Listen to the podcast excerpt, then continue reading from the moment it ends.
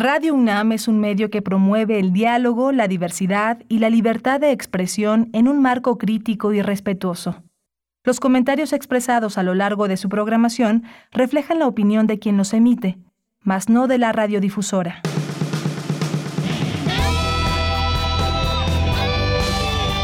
Prisma RU. Relatamos al mundo.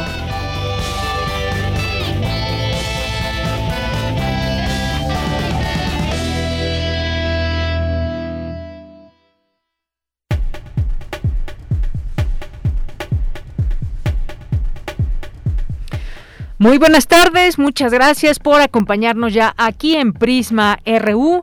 Es la una de la tarde con dos minutos. Un gusto siempre recibirles en este espacio informativo de la una de la tarde a través de las frecuencias de Radio UNAM Todavía en AM y en FM estamos ambas estaciones unidas, ambas frecuencias. Y a partir de lunes recuerden que ya AM tendrá su eh, programación que podrán escuchar como habitualmente se hacía antes de la pandemia. Bien, pues gracias por estar con nosotros. Recuerden que nuestra vía de comunicación con todas y todos ustedes es a través de nuestras redes sociales. Aquí Michelle González ya muy lista en nuestra cabina para comenzar a recibir sus mensajes. Si tienen preguntas, dudas, lo que quieran, pues aquí en arroba Prisma RU es nuestro Twitter y Prisma RU en Facebook. Pues muchos temas que han surgido en las últimas horas. Abordaremos solamente algunos de todo este escenario nacional. Ha habido eh, tres eh, importantes temas que quisiéramos abordar y que tienen que ver con la parte judicial, la parte de las leyes. La Cámara de Diputados aprobó hasta 40 años de prisión al delito de tentativa de feminicidio.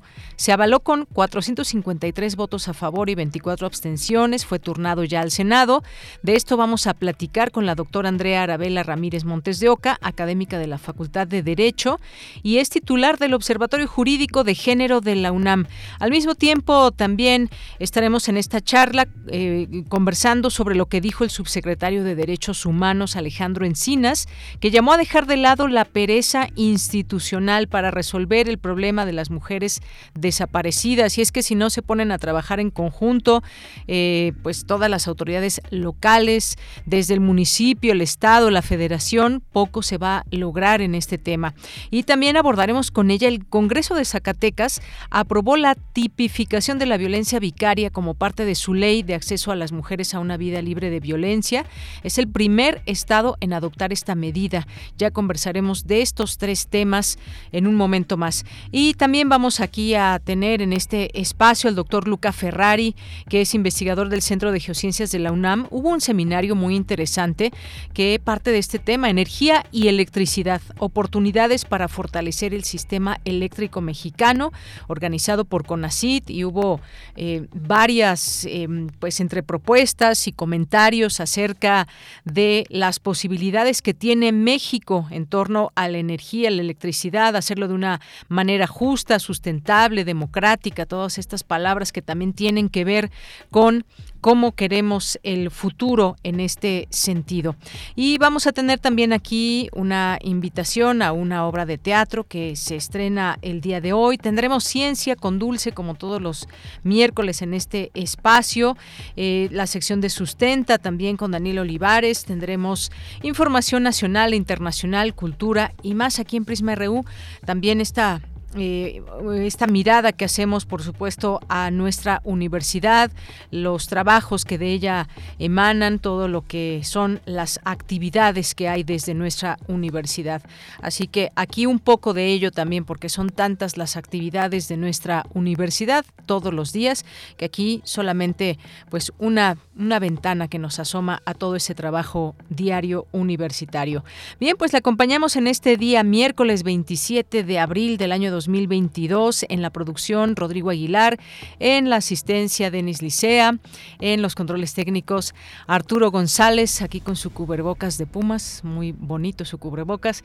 Michelle González nos acompaña aquí también en las redes sociales, aquí en el micrófono de Yanira Morani, en nombre de todo el equipo que hace posible Prisma RU todos los días. Desde aquí, relatamos al mundo. Relatamos al mundo. Relatamos al mundo. Y cuando es la una con seis minutos, en la información universitaria, a 30 años de haber recibido el Premio Nobel de la Paz, Rigoberta Menchú sigue encarnando la honra de los pueblos guatemaltecos y mesoamericanos. Así lo señaló el rector Enrique Graue. Instan especialistas a la comunidad universitaria a conocer de propiedad intelectual, ya que ayuda a salvaguardar las creaciones de investigadores, estudiantes y profesores. Con un encuentro académico conmemoran el 30 aniversario del restablecimiento de las relaciones diplomáticas entre México y la Santa Sede. En la información nacional, en Tula Hidalgo se registró un enfrentamiento en la cooperativa Cruz Azul. El gobernador Omar Fayad confirmó que por el enfrentamiento hay ocho personas muertas, once heridas y nueve detenidas.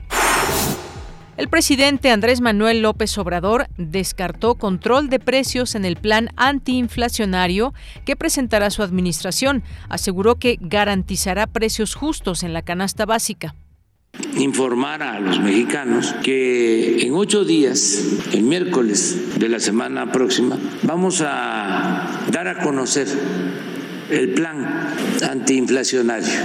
Vamos a dar a conocer el plan para eh, enfrentar el problema de la carestía.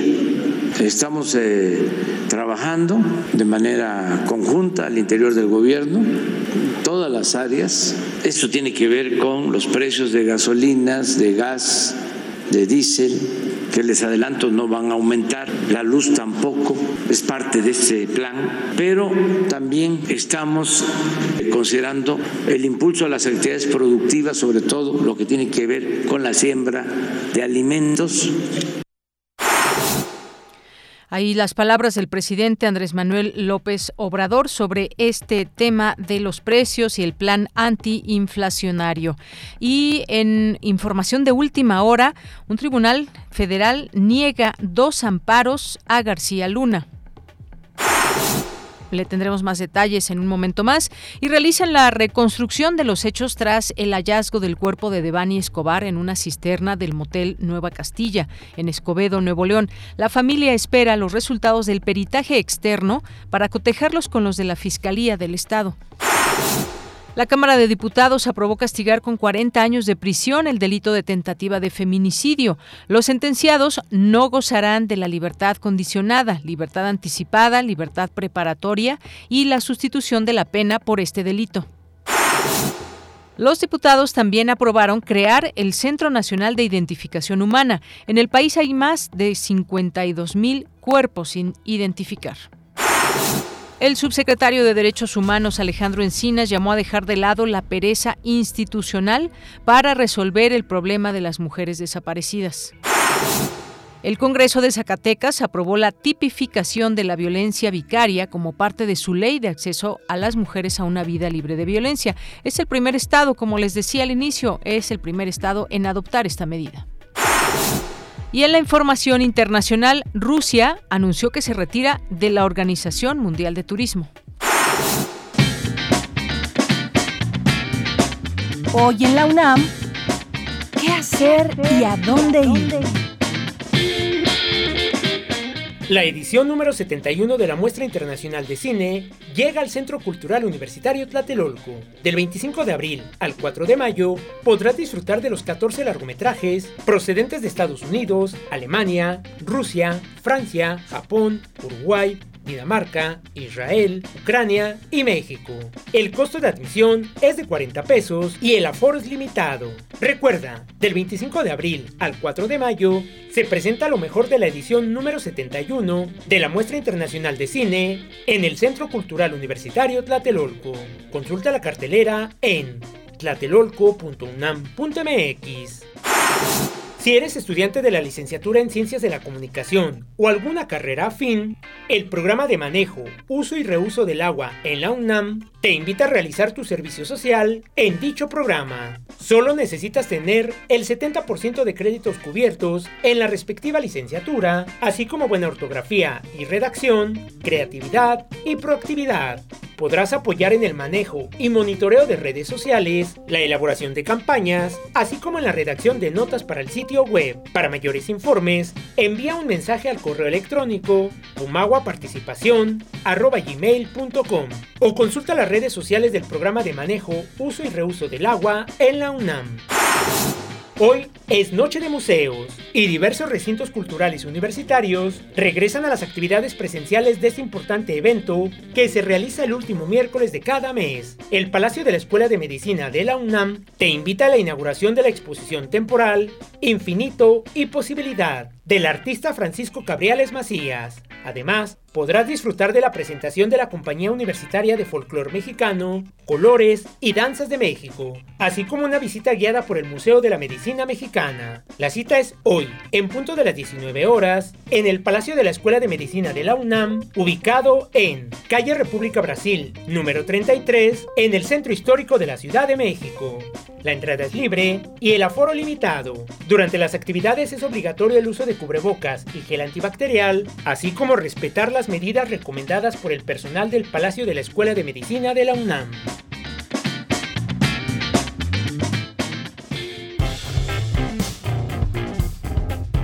Campus RU.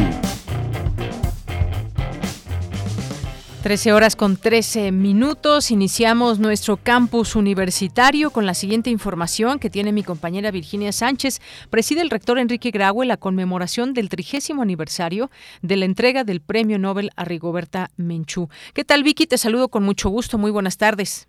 Igualmente, Bella, muy buenas tardes a ti y al auditorio de Prisma RU. A 30 años de que la guatemalteca Rigoberta Menchú Tum recibiera el Premio Nobel de la Paz y a ocho años de instaurada la cátedra extraordinaria que lleva su nombre, la UNAM, a través de la Facultad de Derecho, organizó un evento para conmemorarlo. El rector de la UNAM, Enrique Graue, agradeció la presencia de Rigoberta Menchú, cuya presencia, sensibilidad y experiencias vitales destacó, enriquecen el quehacer formativo y humanista de la UNAM, además de mantener la defensa de los derechos y tradiciones de los pueblos originarios. Escuchemos. Conmemoramos este trigésimo aniversario de la entrega del Nobel de la Paz a Rigoberta Menchú por su firme labor que ha tenido, tuvo, lo que meritó el premio, y mantiene activamente como la voz, como defensora de los derechos humanos y de las tradiciones de nuestros pueblos originarios. Porque frente a la desigualdad, la pobreza, la discriminación racial y la violencia que históricamente han sufrido nuestros pueblos, los gobiernos y particularmente las instituciones de educación superior, tenemos la enorme e incuestionable responsabilidad de garantizarles a ellos el acceso universal a la educación, a la justicia, al desarrollo sustentable y a tener una vida en igualdad. Por su parte, la Premio Nobel de la Paz 1992 ratificó que el galardón no fue para ella en lo personal, sino que se trató de una de las más grandes conquistas de las luchas por la paz, por los derechos humanos y los derechos de los pueblos indígenas, lo cual dijo debe inspirar a las nuevas generaciones. Escuchémosla. El Premio Nobel de la Paz ha sido fruto de nuestra resistencia, de nuestra resiliencia, resultado de muchos años de memoria histórica y colectiva que tejieron y dejaron una memoria del tiempo.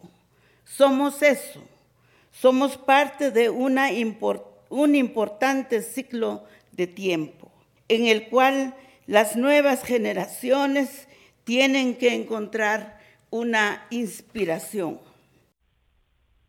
En tanto, Raúl Contreras Bustamante, director de la Facultad de Derecho, recordó que en el 2014 la UNAM creó la cátedra extraordinaria Rigoberta Menchú y a partir de 2017 quedó radicada en la Facultad de Derecho, por lo que reafirmó la convicción de defender a la educación como el instrumento más poderoso para formar seres humanos plenos y libres, con clara conciencia social de que la honestidad, la responsabilidad, el respeto y la justicia son los valores sobre los que descansa el derecho. Escuchemos a Libre. Desde entonces, Conmemorar a la recipendiaria y difundir su legado ha sido un esfuerzo fecundo que ha caracterizado por ser un foro de promoción, análisis y enseñanza de la cultura de la paz. Como ustedes saben, este año, por primera vez en la historia y por primera vez en cualquier facultad de derecho del país, se imparte de manera obligatoria la materia de derecho indígena. Y cabe señalar que también formaron parte del presidium Norca López Amarripa y Manuel Granados Covarrubias, presidenta y vocal del Comité para la Integración de la Cátedra Extraordinaria de Rigoberta Menchú, y Guadalupe Valencia García, coordinadora de Humanidades. Ella, esta es la información. Vicky, muchísimas gracias y buenas tardes. Buenas tardes. 30 años ya de esta entrega del Premio Nobel a Rigoberta Menchú. Nos vamos ahora con Cindy Pérez Ramírez. Discuten los alcances de la propiedad intelectual con las eh, instituciones educativas. Cuéntanos, Cindy, muy buenas tardes. Deyanira, muy buenas tardes a ti y a todo el auditorio. Es necesario que exista un entendimiento entre las entidades educativas y la comunidad, así como buscar empatar los objetivos institucionales con el uso y el manejo adecuado de la propiedad. Así lo señaló la maestra Larisa Cruz Ornelas, directora general de Ciencia y Desarrollo Tecnológico, Secretaría de Innovación, Ciencia y Tecnología del Estado de Jalisco. Esto en el conversatorio Buenas Prácticas y Áreas de Oportunidad del Manejo de la Propiedad Intelectual en la Universidad organizado por la Secretaría General de esta Casa de Estudios. Si hacemos programas y además este, hacemos andamiaje jurídico donde puedan ser permanentes y flexibles, pues vamos a favorecer eh, que se den ese tipo de vinculaciones y se puedan facilitar. Es muy difícil, pero se logra, se puede lograr así. Sí, yo construí un andamiaje jurídico dentro de la universidad, pero la mejora regulatoria es otro tema. La revisión de la normativa debe ser constante dinámica. La implementación de comités para seleccionar qué se va a proteger y qué tipo de apoyo se va a dar es fundamental.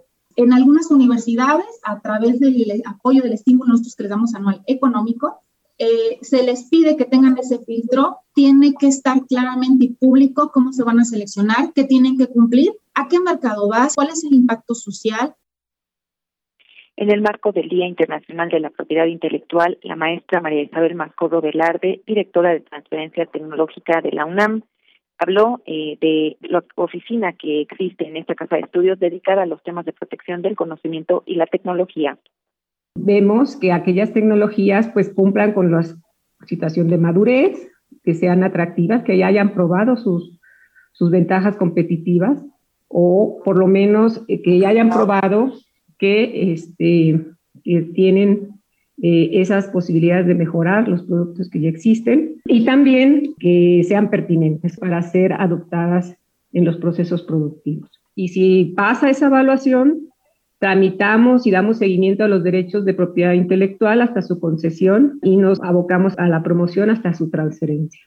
Y eh, algunos otros programas, como el programa de fomento al para el patentamiento y la innovación y cada año se premian a las tres tecnologías que tengan las mejores condiciones, no solo en términos tecnológicos, sino en el mercado y hacia el beneficio social. De Yanira, cabe mencionar que la UNAM cuenta con 503 patentes concedidas en las últimas décadas por el Instituto Mexicano de la Propiedad Industrial. Esta es la información que tenemos. Cindy, muchas gracias y buenas tardes. Muy buenas tardes. Bien, pues ahí la eh, información sobre el tema de la propiedad intelectual. 503 patentes que tiene la UNAM, este dato que nos da Cindy. Continuamos.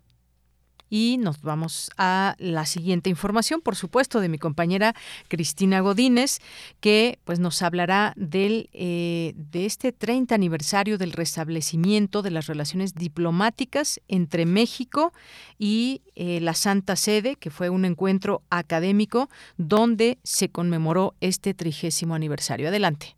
Con motivo del 30 aniversario del restablecimiento de las relaciones diplomáticas entre México y la Santa Sede en la antigua Escuela de Medicina, tuvo lugar el encuentro académico Laicidad Abierta y Libertad Religiosa, una visión contemporánea. El canciller Marcelo Ebrard destacó el trabajo y los lazos de unión con el Vaticano. Hoy firmamos un convenio, un acuerdo, que está fundado en recuperar y difundir el Códice de la Cruz Badiano elaborado en 1553, uno de los textos más importantes para la historia de México, porque recoge el conocimiento entonces médico, la aplicación de muy diferentes tipos de remedios, hierbas.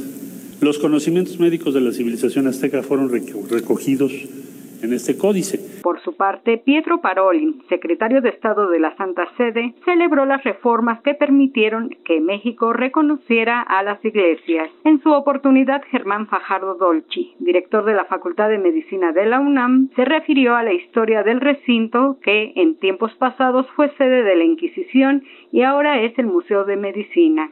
Hoy con eventos como este tenemos luz, tenemos educación, tenemos arte, eh, tenemos cultura, tenemos ciencia y tenemos jóvenes, futuros médicos comprometidos con la sociedad y por supuesto con nuestro país, con los valores y principios que nos identifican como universitarios. El códice que hoy nos convoca, escrito en el Colegio de la Santa Cruz por Martín de la Cruz y traducido al latín, al latín por Juan Badiano, representa una de las fuentes más antiguas de la medicina mesoamericana Contiene ilustraciones y textos originales únicos en su tipo, no solo para la medicina, sino también para la botánica. Es un documento invaluable para la humanidad. Deyanira, este es mi reporte. Buenas tardes. Gracias, Cristina. Muy buenas tardes. Porque tu opinión es importante, síguenos en nuestras redes sociales, en Facebook como Prisma RU y en Twitter como arroba PrismaRU. Bien, continuamos y vamos a empezar esta primera charla. Ya está nuestra invitada, la doctora Andrea Arabela Ramírez Montes de Oca, académica de la Facultad de Derecho y titular del Observatorio Jurídico de Género de la UNAM. Doctora, bienvenida a este espacio de Prisma RU de Radio UNAM. Hola, ¿qué tal? Buenas tardes, mucho gusto. Muchas gracias por la invitación. Gracias a usted, doctora. Y tenemos algunos temas que tocar con usted. Voy a empezar con este primero, lo que aprobó la Cámara de Diputados, hasta 40 años de prisión al delito de tentativa de feminicidio. Esto se avaló con 453 votos a favor y 24 abstenciones. Ya fue turnado al Senado. ¿Ante qué estamos eh, con esto que se aprueba desde la Cámara de Diputados? Hay un problema que prevalece en México y está ligado a este asesinato de mujeres, asesinato de mujeres que, pues bueno, se ha tipificado como feminicidio. ¿Qué significa esto dentro de la parte legal? Hasta 40 años de prisión al delito de tentativa de feminicidio. Con ello, pues pensamos se quiere tratar de lanzar ese mensaje a quien lleve a cabo estas acciones y que esto pues podría ser una posibilidad para cerrar la puerta y prevenir estas muertes que se tienen de mujeres. ¿Qué es lo que nos puede decir? ¿Cuál es su opinión con respecto a esto que avaló la Cámara de Diputados? Bueno, sí, haces una pregunta muy interesante. Justamente cuando estamos viendo este aumento en la tentativa, en el delito de tentativa de feminicidio, nos damos cuenta de que se está atendiendo a medidas únicamente punitivas. Eso quiere decir que el Estado está viendo como una forma de inhibir una conducta a través de una sanción. Cuando los datos, no nada más nacionales, eh, sino también internacionales de otros países que han tomado estas medidas, se dan cuenta de que estas medidas realmente no inhiben la conducta. Entonces, eh, el hecho de que se aumente este tipo de penas en un país en el cual existe una alta corrupción dentro del Poder Judicial, solamente llevaría a tener a personas culpables acusadas de tentativa de feminicidio sin necesariamente acreditarse todos los elementos. Eso resulta problemático para el derecho porque la acreditación del feminicidio en los últimos años, si bien se ha acotado muchísimo a través de la jurisprudencia nacional e internacional, también es importante decir que los jueces todavía tienen problemas en su aplicación. Entonces, si aunamos el tema de la tentativa, todavía el sistema sigue siendo mm, estando muy verde para poder aplicarlo en ese caso concreto. Mm, así es, doctora. Eh, esto que se avaló el día de ayer, pues tiene la idea de que ningún agresor quede impune y cancela así todos los beneficios de preliberación para todos aquellos homicidios calificados como feminicidios. También establece que no gozarán de esta libertad condicionada eh, los sentenciados por delitos en materia de delincuencia organizada, secuestro, feminicidio consumado o en caso de tentativa punible y trata de personas. Lo que nos dice la realidad, doctora, desafortunadamente, es que muchas veces pues hay una eh, hay beneficios de preliberación y en ese momento justamente en ese periodo en esos momentos donde se busca hacer justicia y que quien llevó a cabo un feminicidio pues permanezca en la cárcel sea detenido y de esta manera pues por por lo menos exista esa justicia de castigar al agresor qué es la cuál es el escenario que tenemos ahora y si podemos digamos a través de esto que se avala pues dar un voto de confianza para que las cosas vayan cambiando en el país. Bueno, digo, lo que mencionas es cierto, justamente en estos procesos, digámoslo así, en los que las personas quedan en libertad es cuando tenemos, digamos, la huida de muchas de las personas que, que cometen estos delitos o que son las presuntas personas que cometen estos delitos. Sin embargo, eh, también es importante voltear a ver cómo se ha tratado de ver un enfoque integral. Y a esto más o menos eh, respondía con la pregunta anterior, o sea, cómo eso si bien previene de, eh, de que estas personas huyan o de que esas personas sean sancionadas como deben de ser sancionadas, también es cierto que eh, han habido ciertos avances en materia eh, de derechos humanos en cómo se debe de llevar, digamos, un proceso para que tenga elementos de debida diligencia y que las personas no puedan salir por que se violen sus derechos humanos. Y en este caso, el tema de la prisión preventiva ha estado eh, digamos, bastante discutido en si no viola los derechos de las personas, porque a pesar de ser homicidas, feminicidas, eh, son personas que tienen derechos humanos y como muchas de estas personas, después de un proceso de apelación, después de un proceso de amparo, justamente por este tipo de medidas salen libres a pesar, o sea, por cuestiones procedimentales, a pesar de que hayan cometido los delitos. Entonces, es una medida en la cual se tiene que tener mucho cuidado al momento de aplicarla y por eso mencionaba como que, que todavía a los jueces les falta mucha perspectiva de género para aplicarlo porque en un error o en un pequeño error en el que apliquen esto van a darle la posibilidad a estas personas de salir libres por cuestiones de debido proceso. Así es, pues usted lo dice muy bien, toda esta situación que falta en los jueces, esa perspectiva de género y aplicar una medida con mucho cuidado, pues ya después de esta aprobación iremos viendo cómo, cómo impacta esto en la realidad. Hay otro tema, doctora, que quisiera tocar con usted que tiene que ver con eh, pues lo que dijo el subsecretario de Derechos Humanos, Alejandro Encinas, que llamó a dejar de lado la pereza institucional para resolver el problema de las mujeres desaparecidas. Hizo pues una especie de llamado urgente a los gobiernos estatales, municipales, para que pues se pongan a trabajar de manera conjunta con el gobierno federal. Cuando uno piensa y se imagina lo que sucede con el tema de desaparecidos, por ejemplo, eh, nos comenzamos a imaginar que, a pensar qué es lo primero que sucede si esto, por ejemplo, ocurre en un municipio. ¿Qué, ¿Cuál es eh, el alcance que tiene eh, un municipio? O si fue en el Estado, cómo se hace esta parte en coordinación con la federación y así, porque solamente si dejamos a una sola autoridad, sea la municipal, estatal o federal, pues yo creo que no se va a lograr mucho. ¿Cómo conjuntar? Quizás esa sea realmente la pregunta, ¿cómo conjuntar que realmente funcione este engranaje? ¿Qué opina de lo que dijo el, subsecretario?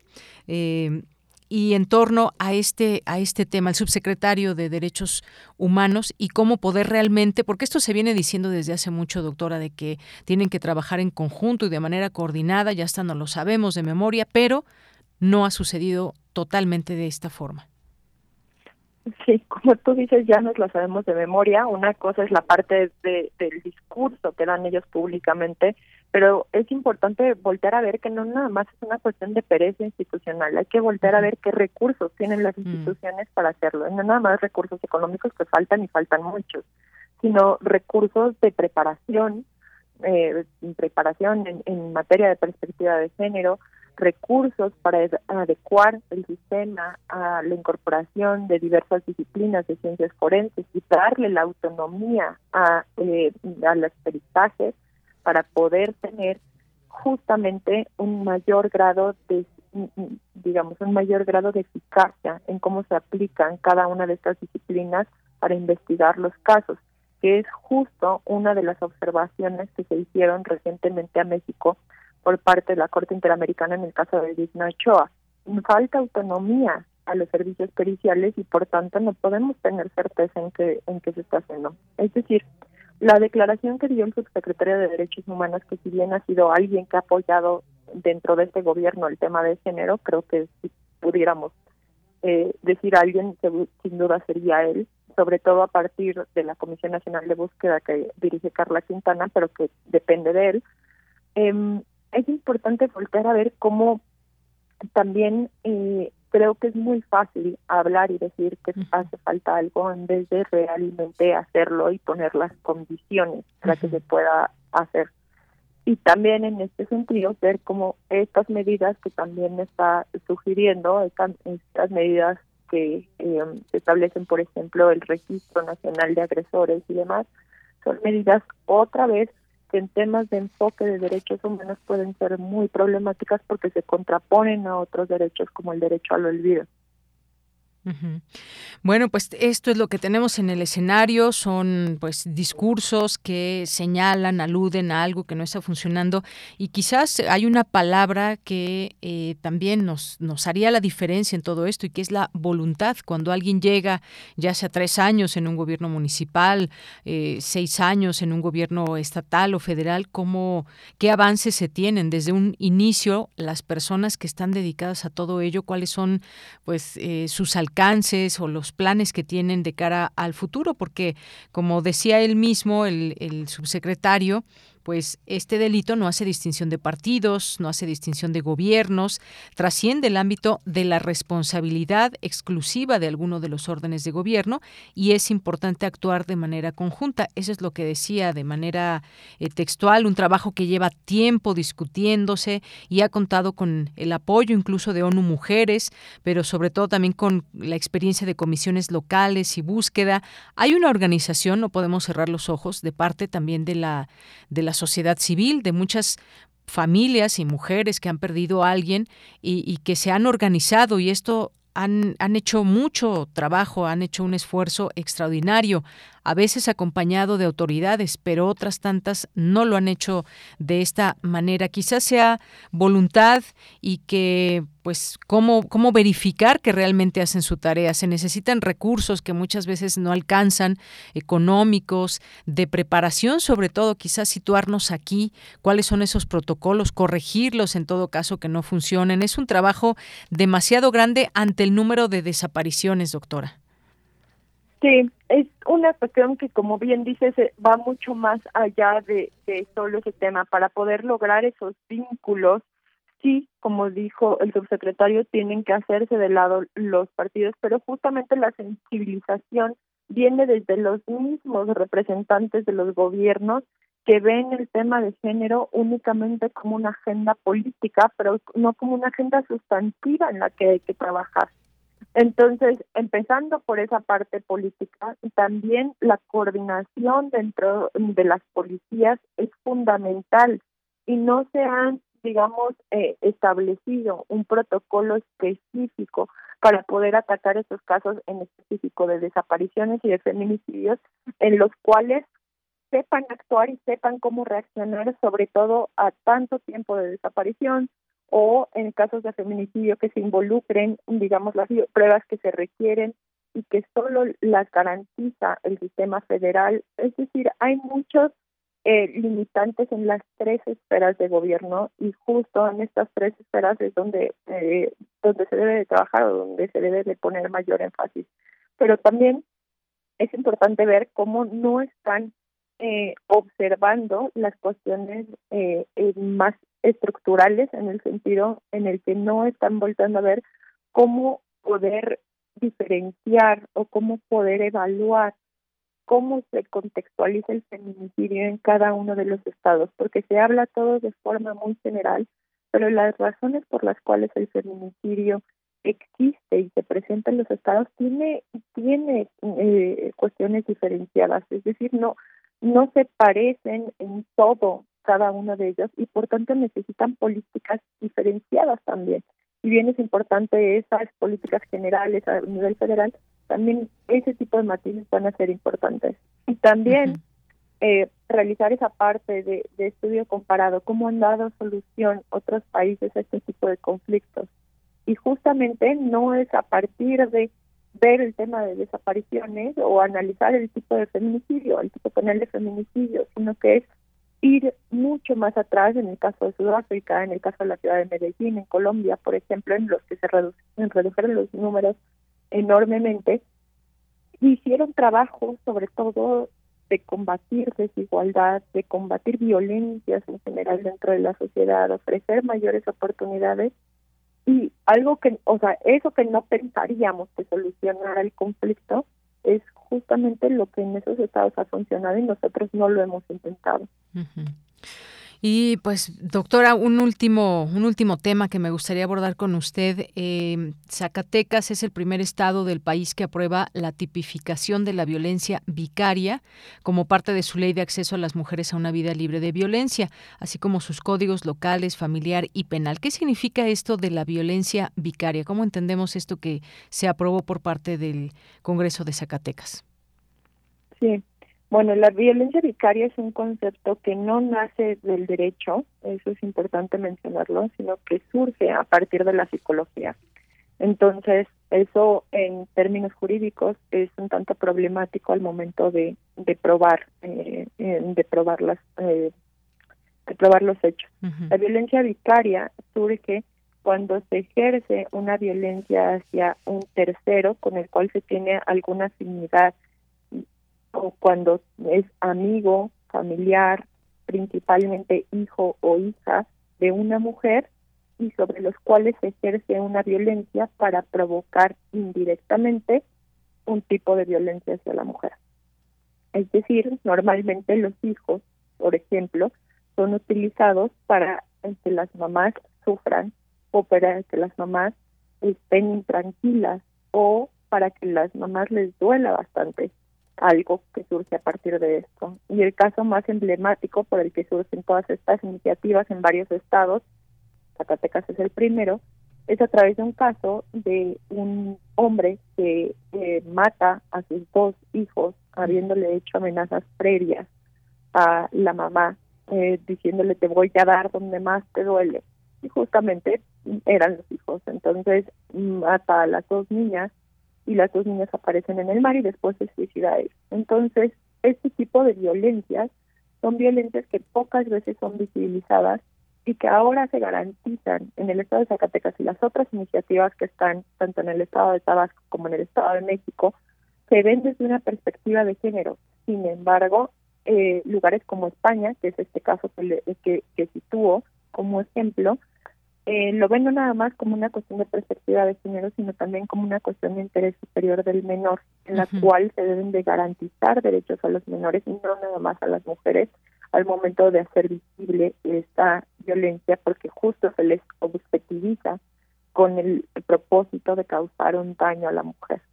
Así es. Bueno, pues y esto se enmarca en las cifras que se dan a conocer por parte del Secretariado Ejecutivo del Sistema Nacional de Seguridad Pública en 2021, donde Zacatecas tuvo la segunda tasa más alta a nivel nacional de homicidios dolosos contra mujeres, solo por debajo de Baja California, con una cifra de 14.76 víctimas por cada 100.000, superior a la tasa nacional. Y el Estado, Zacatecas, también fue de, también donde el delito de extorsión tuvo víctimas en la mayoría de los casos a mujeres, 22.96 por cada 100.000. Estas cifras enmarcan también todo este tema de la violencia contra la mujer, así que pues esta es una eh, ya es una realidad, una aprobación, esta tipificación a la violencia vicaria como, como parte pues, de este acceso a las mujeres a una vida libre de violencia y el primer estado en adoptar la medida. Quizás pueda irse replicando, ya lo iremos viendo, cada estado también tiene sus propias, sus propios números y propias estadísticas en torno a la violencia contra las mujeres. Doctora, ¿algo con lo que se quiera despedir? Pues nada más me gustaría eh, decir que justamente el derecho, si bien está visibilizando todos estos temas y tratando de actuar, creo que también hay mucho eh, que nosotros como sociedad podemos hacer, tanto de mecanismos de autocuidado, pero también al momento de formar a quienes, a quienes tenemos hijos, formar a nuestros hijos con ciertos valores eh, importantes para que este tipo de cuestiones no se reproduzcan a futuro y también quienes tenemos la responsabilidad de ser académicos, académicas, también poderles transmitir a los alumnos y a las alumnas todo el contexto que estamos viviendo para que sean, digamos, las personas que transformen esto que estamos viviendo en la actualidad, esta violencia que estamos viviendo en la actualidad hacia las mujeres.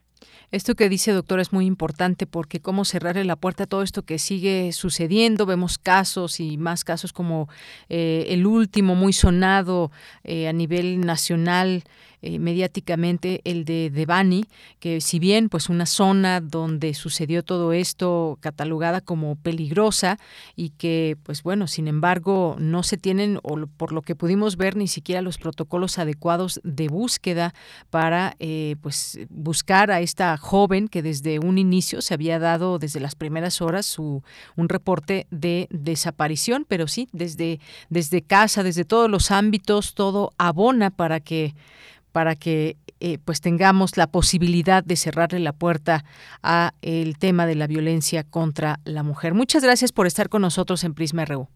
Muchas gracias. Buenas tardes. Muy buenas tardes. Gracias a la doctora Andrea Ramírez Montes de Oca, que es académica de la Facultad de Derecho y titular del Observatorio Jurídico de Género de la UNAM. Relatamos al mundo. Relatamos al mundo. 13 horas con 42 minutos y le damos la bienvenida en este espacio a Demián Ernesto Pavón, quien es coordinador de redacción del periódico Goya. Ustedes recordarán en algún momento cuando salió el periódico Goya, aquí tuvimos oportunidad también de hablar del proyecto, de presentarlo, de explicar cómo estaba, cómo cuál era la idea de este periódico y cómo pues hacer participar a los y las estudiantes de nuestra universidad. ¿Qué tal, Demián? Te saludo con mucho gusto. Buenas tardes tardes. Hola, ¿qué tal? Muy buenas tardes. Este, muchas gracias por el espacio. Estamos muy contentos de presentar este nuevo Goya, que pues en efecto representa a toda nuestra comunidad universitaria. Oye, pues qué bien, Demián. ¿Ya qué número va del periódico Goya? Ya, ya vamos por el número 5, ya este, ya más de un año de nuestro primer lanzamiento que fue este, en febrero del año pasado, enero febrero del año pasado, y pues este pues ya estamos con el número 5, eh, pues ya con muchas colaboraciones este, en nuestro haber y pues estas eh, pues no han fallado porque representan mucho el talento, eh, la voz de la comunidad universitaria. Muy bien, pues ya el número 5. Y cuéntanos durante este año cómo ha sido la experiencia, cómo va toda esta posibilidad que se abre para las y los estudiantes de que participen en este en este periódico Goya. Sí, pues este pues ha sido un año de pues de muchos temas, de muchas discusiones. Hemos abordado en nuestra sección trincheras, que es nuestra sección temática, diversas este, pues, problemáticas sociales que dentro y fuera de la universidad se, pues, experimentan, ¿no?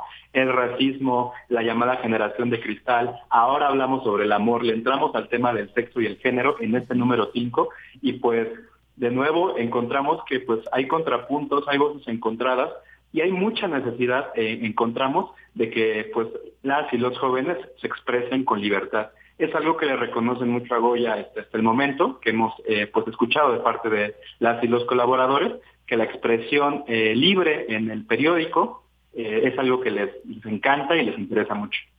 Muy bien, pues esa, esa libertad creo que es muy importante porque es algo que valoran mucho las y los jóvenes, la libertad de expresión. Muchos de ellos son muy jóvenes, están en CCH.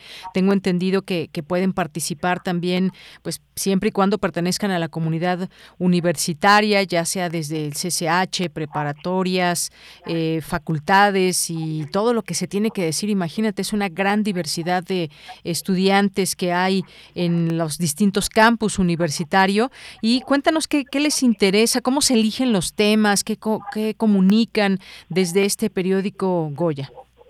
Sí, pues muchas gracias. El, el, los, las temáticas, nosotros en nuestro equipo editorial, que es muy joven también, cabe decir, muy joven y muy entusiasta, eh, pues eh, se discuten, empezamos a rastrear. También algo muy importante es ver que en nuestras colaboraciones que recibimos, muchas veces ya empezamos a ver eh, pues inquietudes específicas de parte de la comunidad este, universitaria, de qué forma este, pues, empiezan a entender el mundo justamente eh, pues, desde la propia adolescencia, porque como bien mencionabas, nos han llegado trabajos de, pues, de chicos, de chicas de 14 años, ¿no? Entonces, pues son, son, este, pues son todavía adolescentes que están configurando su visión de mundo, pero que ya nos están dando pues una, este, pues una muestra de que tienen mucho que decir, que tienen mucho que aportar, y pues para este tema, eh, pues eh, que se llama, les repito, nuevas formas de vivir el sexo y el género, y todos amamos igual, este, pues digamos que no se ha quedado corto y la expectativa eh, nuevamente eh, pues se cumplió. Eh, les comento que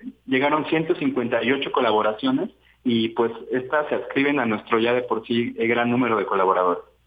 Oye, pues qué bien, Demian, que nos puedas compartir todo esto que está sucediendo en el periódico Goya. Aquí tenemos ya esta portada de este lanzamiento que además se va a llevar a cabo el día de mañana. Cuéntanos, invita a la gente que quiera participar en esta presentación. Sí, pues muchísimas gracias. Nuestro lanzamiento número 5, este, pues que cabe decir eh, pues tendrá lugar eh, pues ya nuestra transición al, al, al, periódico físico, ya se empezó desde el número pasado y este número también nosotros podremos repartir en números físicos.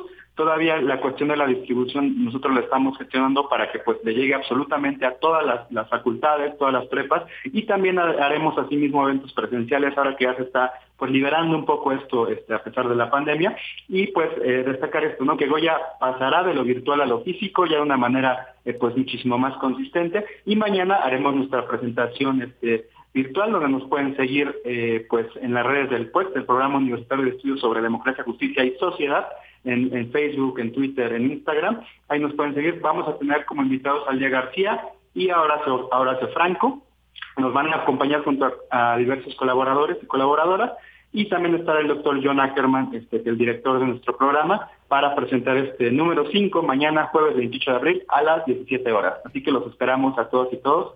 Esperamos que pues, sigan leyendo Goya, que sigan colaborando en Goya y que pues eh, compartan nuestro, entusiasmo porque en verdad que esta es una iniciativa que pues espera unificar y darle mucha voz a toda la comunidad, a nuestra gran comunidad universitaria.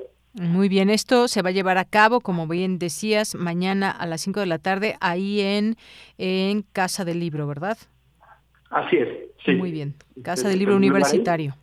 Así es, sí, y, pues tendremos la presentación virtual por todas nuestras redes sociales. Claro, la presentación, la transmisión también la pueden seguir a través de las redes sociales del PUEX UNAM, que también pues aquí está en esta, eh, en esta portada que han hecho de este lanzamiento del número 5. Ya nos decías estos invitados especiales, Lía García, la novia Sirena, y también Horacio Franco, este flautista tan importante en nuestro país. Y Lía García es defensora de los derechos humanos de las personas personas eh, trans. Y nos quedamos con esta pregunta que hay en su portada, ¿todos amamos igual?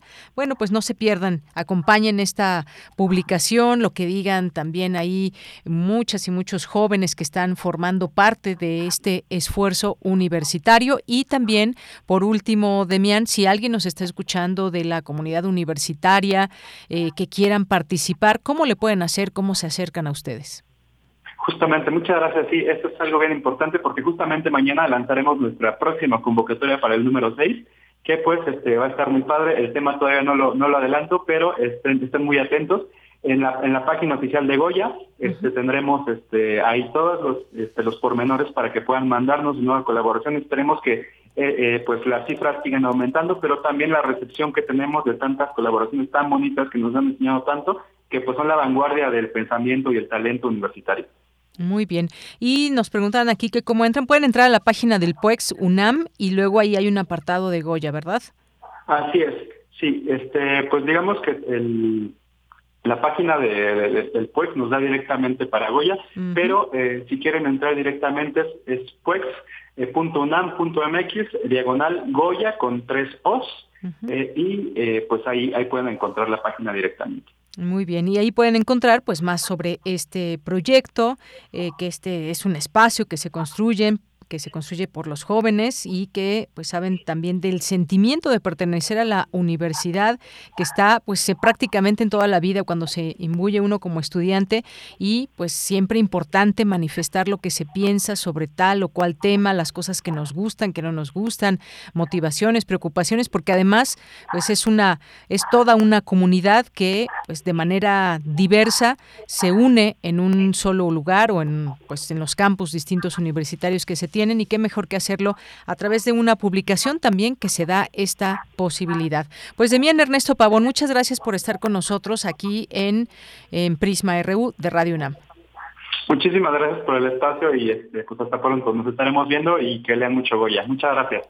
Muy bien, muchas gracias. Gracias a Demián Ernesto Pavón, coordinador de la redacción del periódico Goya, con este número 5 que será presentado el día de mañana. Si quieren seguir, ahí está también todo a través de nuestras redes sociales. Continuamos. Porque tu opinión es importante, síguenos en nuestras redes sociales, en Facebook como Prisma RU y en Twitter como arroba PrismaRU.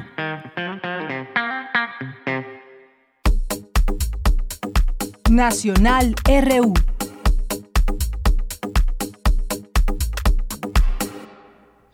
Bien, continuamos. Es la una de la tarde con 52 minutos. Hay varios temas nacionales que comentar con ustedes. Uno de ellos tiene que ver con, eh, pues, Genaro García Luna. Niega un tribunal, le niega un, un amparo para recuperar cuentas bancarias.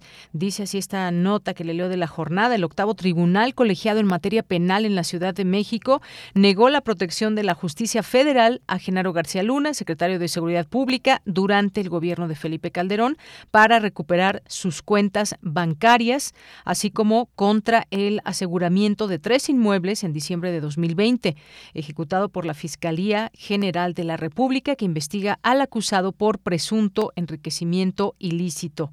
Así que por unanimidad de votos de los magistrados eh, se dio esta opción y pues se señala en este fallo de esta forma y tampoco hicieron público el expediente ni los motivos de esta decisión Pero ahí está, en diciembre pasado, recordar, el, el exfuncionario impugnó en, eh, a través de un recurso de revisión el fallo de un juez federal que desechó el amparo contra el bloqueo bancario. El caso se turnó al octavo tribunal colegiado en materia penal que admitió a trámite la apelación.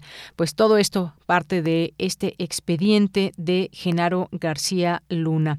Y bueno, pues entre otras cosas también el presidente López Obrador anuncia una charla telefónica con el presidente, con su homólogo Joe Biden de Estados Unidos, luego de que ayer por la mañana confirmó que el viernes sostendrá una conversación telefónica con su homólogo a propuesta de la Casa Blanca.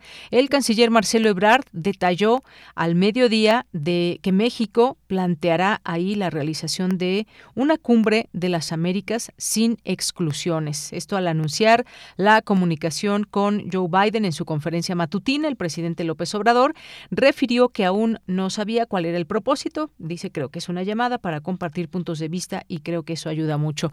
Pues siempre ayuda la comunicación y si es clara y directa aún más, debido a que, pues como sabemos, hay muchos temas que compartimos México, Estados Unidos y es una postura importante la que debe de tener siempre México muy clara. Después de esas declaraciones que, bueno, pues a muchos le dieron risa, otros se preguntaron qué fue lo que sucedió, eso que dijo el ex presidente de Estados Unidos, Donald Trump, eh, sobre México y cómo pues había cedido ante la colocación de eh, guardias en la frontera de 28 mil elementos y la manera en que rápidamente tuvo que aceptar México. Eso dijo, eso dijo Donald Trump, aunque en los análisis que se hacen interesantes de medios y demás, esa nota no tuvo pues ninguna impresión, no tuvo eh, ningún vuelo allá en los Estados Unidos, no así en México, por supuesto que se retomó y se retomó con mucha fuerza. Bien, eh, también otra información importante a nivel nacional, luego de que aquí hay, estamos recibiendo algunos estudiantes, ¿verdad? Algunos estudiantes que vienen, ahorita les decimos de dónde, de dónde nos acompañan, nos visitan alumnos de la Facultad de Filosofía y Letras de la UNAM del octavo semestre, pues qué bien, ya extrañábamos también esas visitas que nos hacen de distintas facultades, distintas escuelas, para conocer las instalaciones de Radio UNAM y luego de ahí, pues a veces se animan a venir a hacer su servicio social, como Michelle que está por acá. Y bueno, pues bienvenidos para que conozcan la posibilidad de hacer aquí su servicio social. Bienvenidos aquí los estudiantes de la Facultad de Filosofía y Letras. Bueno, pues les decía que convocan, convocan hoy a negociar a empresas de autoabasto eléctrico. Ese tema que tocaremos en nuestra segunda hora, también muy importante. ¿Hacia dónde estamos? Porque eh, yendo, porque estamos escuchando mucho que si esta reforma que no se aprobó, la reforma eléctrica, que, que le queda a México, para dónde vamos, de cara al futuro, el cambio climático, y entran un montón de elementos que aquí lo que queremos es comprender exactamente. De eso se trata, que los expertos nos digan por dónde debe ir México en este sentido. Así que en nuestra segunda hora hablaremos de ello. Por lo pronto, esta nota dice que el gobierno federal convocará este mismo miércoles a negociar todas aquellas empresas y consumidores que se han beneficiado con el autoabasto de energía eléctrica, actividad de que, eh, que de acuerdo a la nueva ley para el sector legal, ilegal, perdón, informó el presidente Andrés Manuel López Obrador. Lo anterior enfatizó para alcanzar acuerdos a fin de no emprender los procesos legales correspondientes contra quienes ahora incurren en delitos por el uso en este sistema para obtener energía. Pues ya estaremos platicando de estos de estos temas más adelante. Otra de los temas nacionales para compartir con ustedes eh, las, el presidente López Obrador pide a las aerolíneas mexicanas que aumenten operaciones en el Aeropuerto Internacional Felipe Ángeles.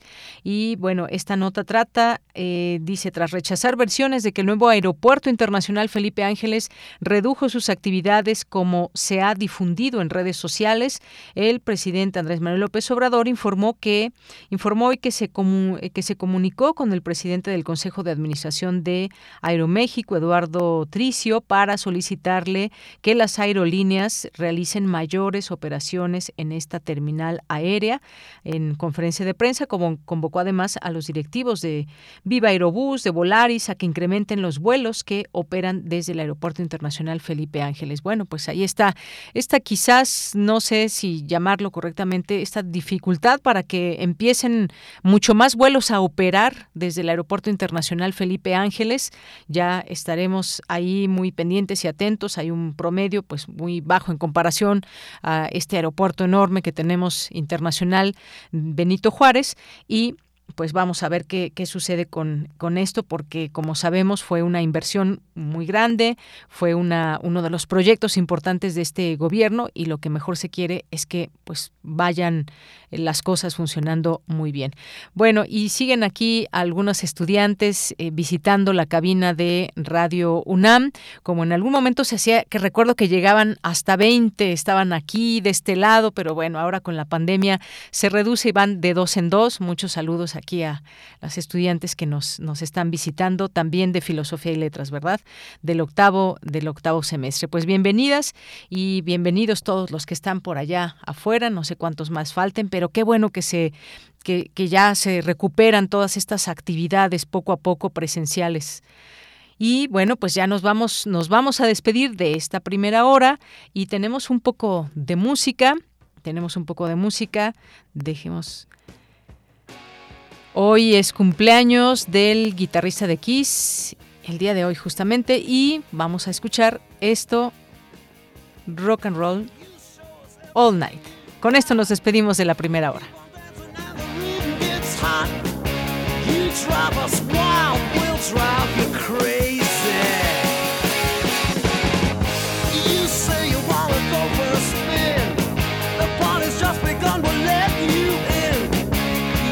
drive us wild, we'll drive you crazy.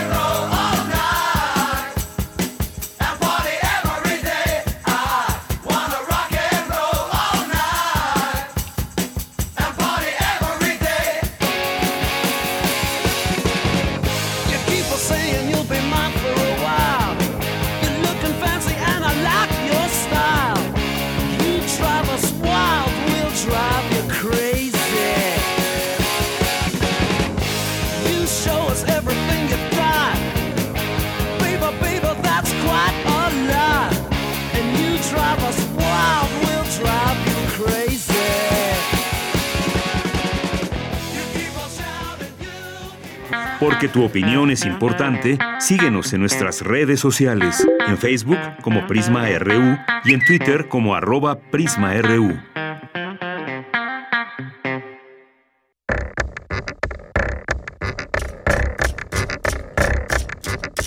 Descubre a la radio en imágenes e historias. Las historias de quienes hacemos juntos esta experiencia sonora. Busca a Radio UNAM en Instagram y haz clic con nosotros.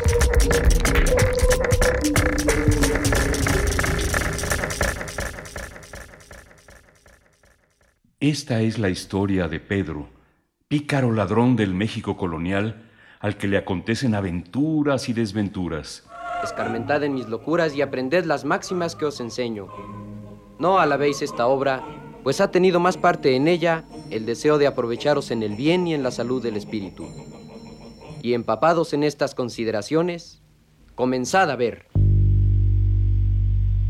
De la colección de Ficción Sonora de Radio UNAM, Memoria del Mundo de México de la UNESCO 2021, presentamos El Periquillo Sarmiento, adaptación de la novela de José Joaquín Fernández de Lizardi. Sábado 30 de abril a las 20 horas por el 96.1 de FM, 860 de AM y en www.radio.unam.mx. Radio UNAM, Experiencia Sonora.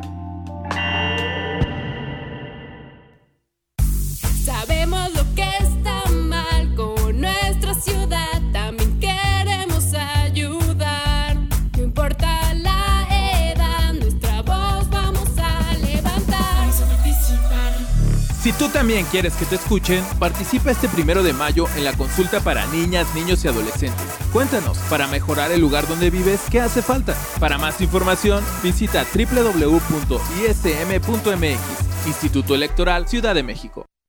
Procurar la salud y desarrollo integral de niñas y niños es un acto de amor. Todas y todos deben tener el esquema de vacunación completo de acuerdo a su edad. Para que todas y todos podamos estar cerca, vacunarlos es la mejor decisión. Lleva a vacunar a las niñas y niños para completar sus esquemas y no olvide su cartilla nacional de salud.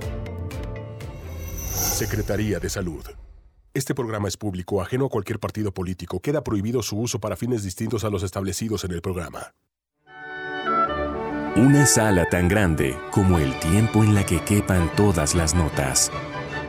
Las clásicas y las inhóspitas. Las de otras latitudes y nuestras coterráneas. Las de largo aliento y las que son un suspiro. Las divinas y las profanas. Es universidad porque caben todas, todas las notas.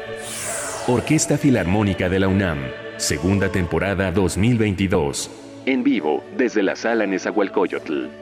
Domingos a las 12 horas por el 96.1 de FM y el 860 de AM. Radio UNAM, Experiencia Sonora.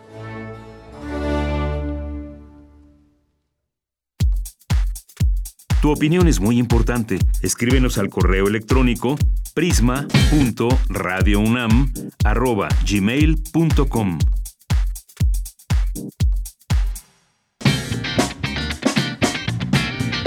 Mañana en la UNAM, ¿qué hacer y a dónde ir? No te puedes perder Calme Cali, coproducción de Radio UNAM con el Programa Universitario de Estudios de la Diversidad Cultural y la Interculturalidad, bajo la producción y conducción de Vania Nuche. Mañana jueves 28 de abril, el programa ofrece una entrevista con Susana Bautista Cruz, escritora, docente y promotora de poesía en lenguas originarias, quien hablará sobre la estricta división de los roles de género que siguen enmarcando la vida de su comunidad. Sintoniza todos los jueves a las 10 horas las frecuencias de nuestra emisora 96.1 de FM y 860 de AM. Recuerda que también puedes sintonizarnos a través de nuestro sitio oficial www.radio.unam.mx. Para el regreso al aire de la frecuencia de amplitud modulada de Radio UNAM, el miércoles 4 de mayo a las 12 del día podrás escuchar de nuevo Consultorio Fiscal Radio, programa que ofrece orientación a los radioescuchas sobre temas fiscales, realizado en colaboración con la Facultad de Contaduría y Administración. En punto de las 20 horas regresa Tiempo de Análisis, un recorrido a través de los territorios de la sociedad y la política, en colaboración con la Facultad de Ciencias Políticas y Sociales. Y a las 21 horas, vuelve a la radio Conversación en Tiempo de Bolero, un viaje por la historia de este género entrañable, una producción de la emisora Javeriana Estéreo de Colombia. En el marco del Día Internacional de la Propiedad Intelectual, se llevó a cabo la conferencia Editar, una arqueología luminosa, impartida por la maestra Socorro Venegas, directora general de Publicaciones y Fomento Editorial de la UNAM. Si te perdiste dicha conferencia, la podrás consultar en el canal de YouTube de la Coordinación de Universidad Abierta, Innovación Educativa y Educación a Distancia de la UNAM. Y recuerda, no bajemos la guardia frente a la COVID-19. Para Prisma RU, Daniel Olivares Aranda. Bien, estamos de regreso aquí en Prisma RU. Gracias por su atención, su sintonía en el 96.1 de FM y en el 860 de AM, así como en www.radio.unam.mx. Gracias aquí a quienes nos escriben en redes sociales, arroba Prisma RU en Twitter, Prisma RU en Facebook. Moisés, Jorge Fra, muchos saludos, siempre aquí presentes. Eduardo Mendoza, César Soto nos dice, ahora bien, aún falta eh, falta efectuar y emitir peritajes diversos, definitivos, para descartar inconsistencias e incongruencias en los hechos investigados del lamentable asunto de Devani Escobar en Nuevo León llegué al pase de lista sonora. Muy bien, pues muchas gracias César, te mandamos muchos saludos. Eduardo Mendoza también aquí listo y saltando de alegría, siempre aquí escuchando escuchando la esta emisión de Prisma RU. Jorge Guzmán, Morán Guzmán nos dice eh, mitad de la semana ya adelante. Así es, Jorge, muchas gracias. Gracias también por aquí a Mayre Elizondo, a El Cone también, muchas gracias, a Bruno Cruz, a Anthony Jiménez, eh, Jesús Huerta Juárez. Nos decían desde ayer que si íbamos a tener boletos para Pumas. Bueno, pues no, de momento no tenemos boletos, pero esperamos que quien quiera ir, que lo disfrute, nos platique, eh, que por ahí nos encontramos y eventualmente también parte del equipo gusta ir. Así que eh, muchas gracias que aquí que manifiestan esta, esta intención, pero pues obviamente eh, también importante mencionarles que por el momento no vamos a tener estos boletos. La historia de Taxco nos escribe por aquí, conmemorar las relaciones entre México y el Vaticano. Nomás les recordamos las goteras que en 2018 había en la biblioteca del Museo Nacional de Antropología, lugar donde está resguardado el Códice Badiano, además de la precariedad actual de la ENA. Muchas gracias, gracias por el comentario. Gracias eh, también a Rosario Durán Martínez, nos dice, nos manda unas bellas fotos desde el mercado. Aquí, muchas gracias. Unas eh, flor de calabaza. Muchísimas gracias, eh, Rosario Durán. Joel Cabrales también, muchos saludos. Eh, saludos a Moisés, saludos también a Jorge, que nos dice el intercambio de publicaciones impresas y o digitales entre las universidades del país puede ayudar al cambio social del país. Muchas gracias. Rosario nos dice, derechos humanos no existen en México, siempre son venganzas políticas en los municipios. ¿Será acaso perdido? Todo lo que se deba hacer. Pues sí, qué lamentable, Rosario. Nos dice dos años de prisión preventiva no existe. Ejemplo, eh, Rosario Robles, que lleva más de ese tiempo, si se capacita debidamente a la gente y le invierten, y le invierten para que puedan llevar a cabo eh, su trabajo adecuadamente, otro gallo nos cantara. Pues sí, Rosario, tienes toda la razón. Muchas gracias también aquí a Jorge, que nos dice relaciones diplomáticas entre México y el, el Vaticano, sí, en un Estado laico y democrático. También nos hace aquí algunos comentarios de la propiedad intelectual con las instituciones educativas, no se actualiza a los cambios del entorno.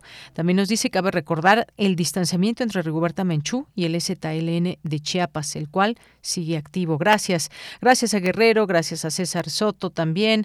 Eh, gracias por aquí también a Rosario por la foto que nos envía. Eh, un pensamiento para este miércoles. La vida es un montón de pequeños milagros. Muchas gracias.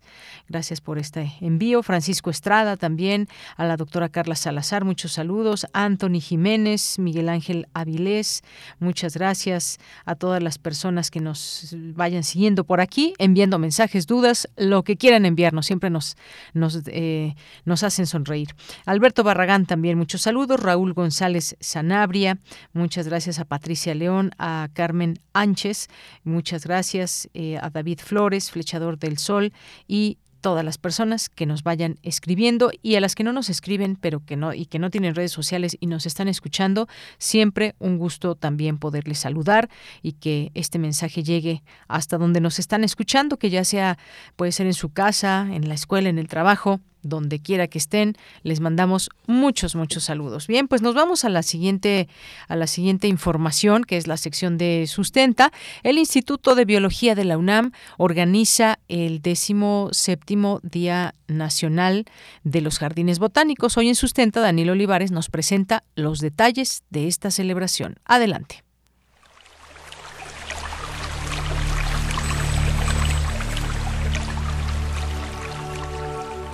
Sustenta. Sustenta. Innovación universitaria en pro del medio ambiente.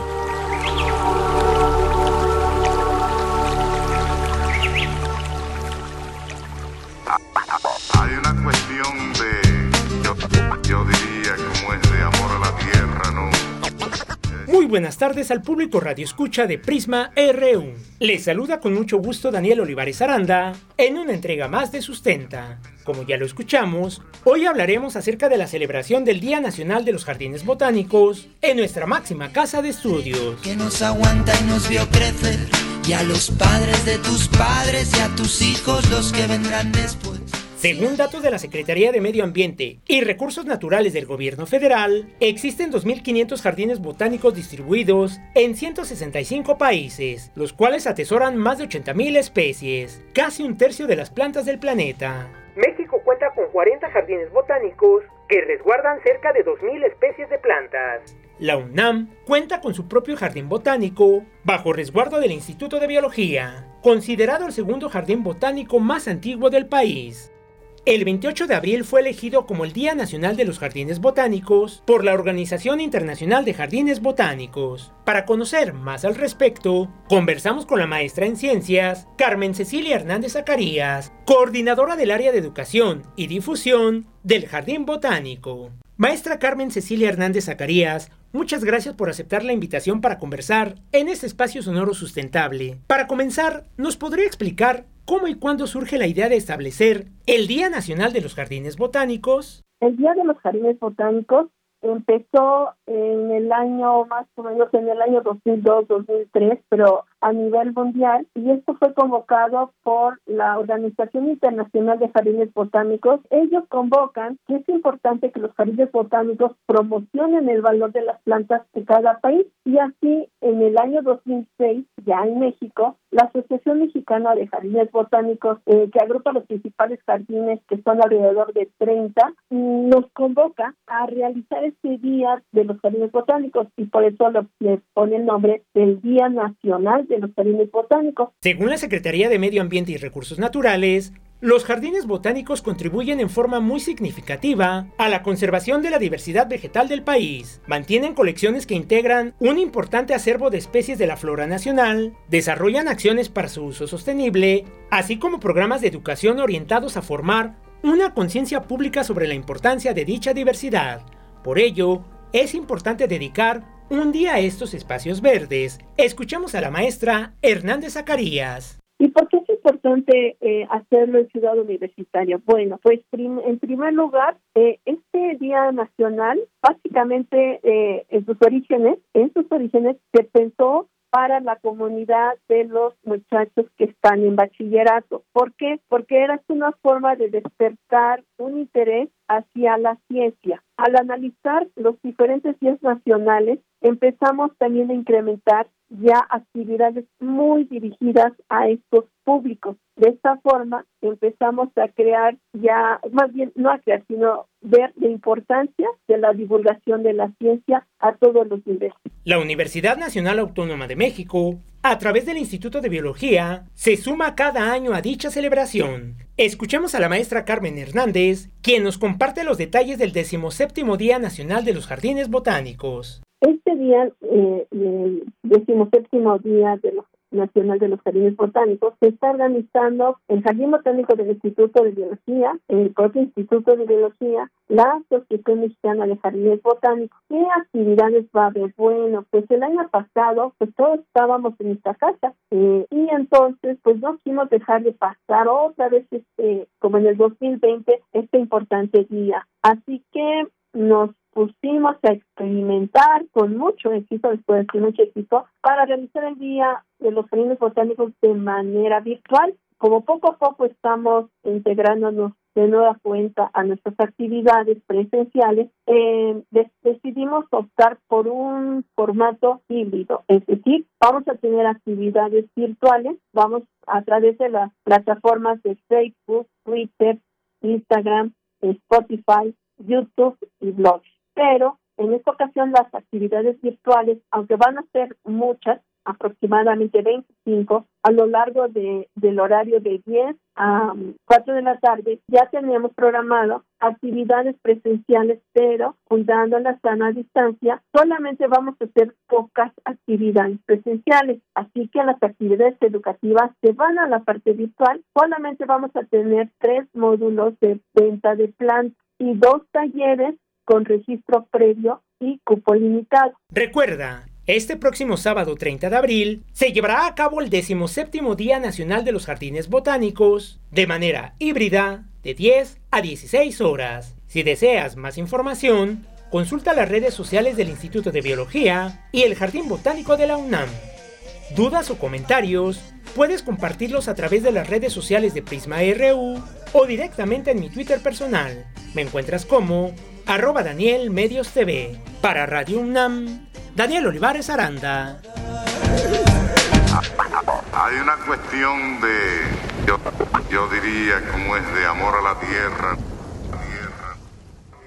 Porque tu opinión es importante, síguenos en nuestras redes sociales, en Facebook como Prisma RU y en Twitter como arroba PrismaRU. Dos de la tarde con 17 minutos y nos vamos a ir ahora al reporte internacional a través de Radio Francia.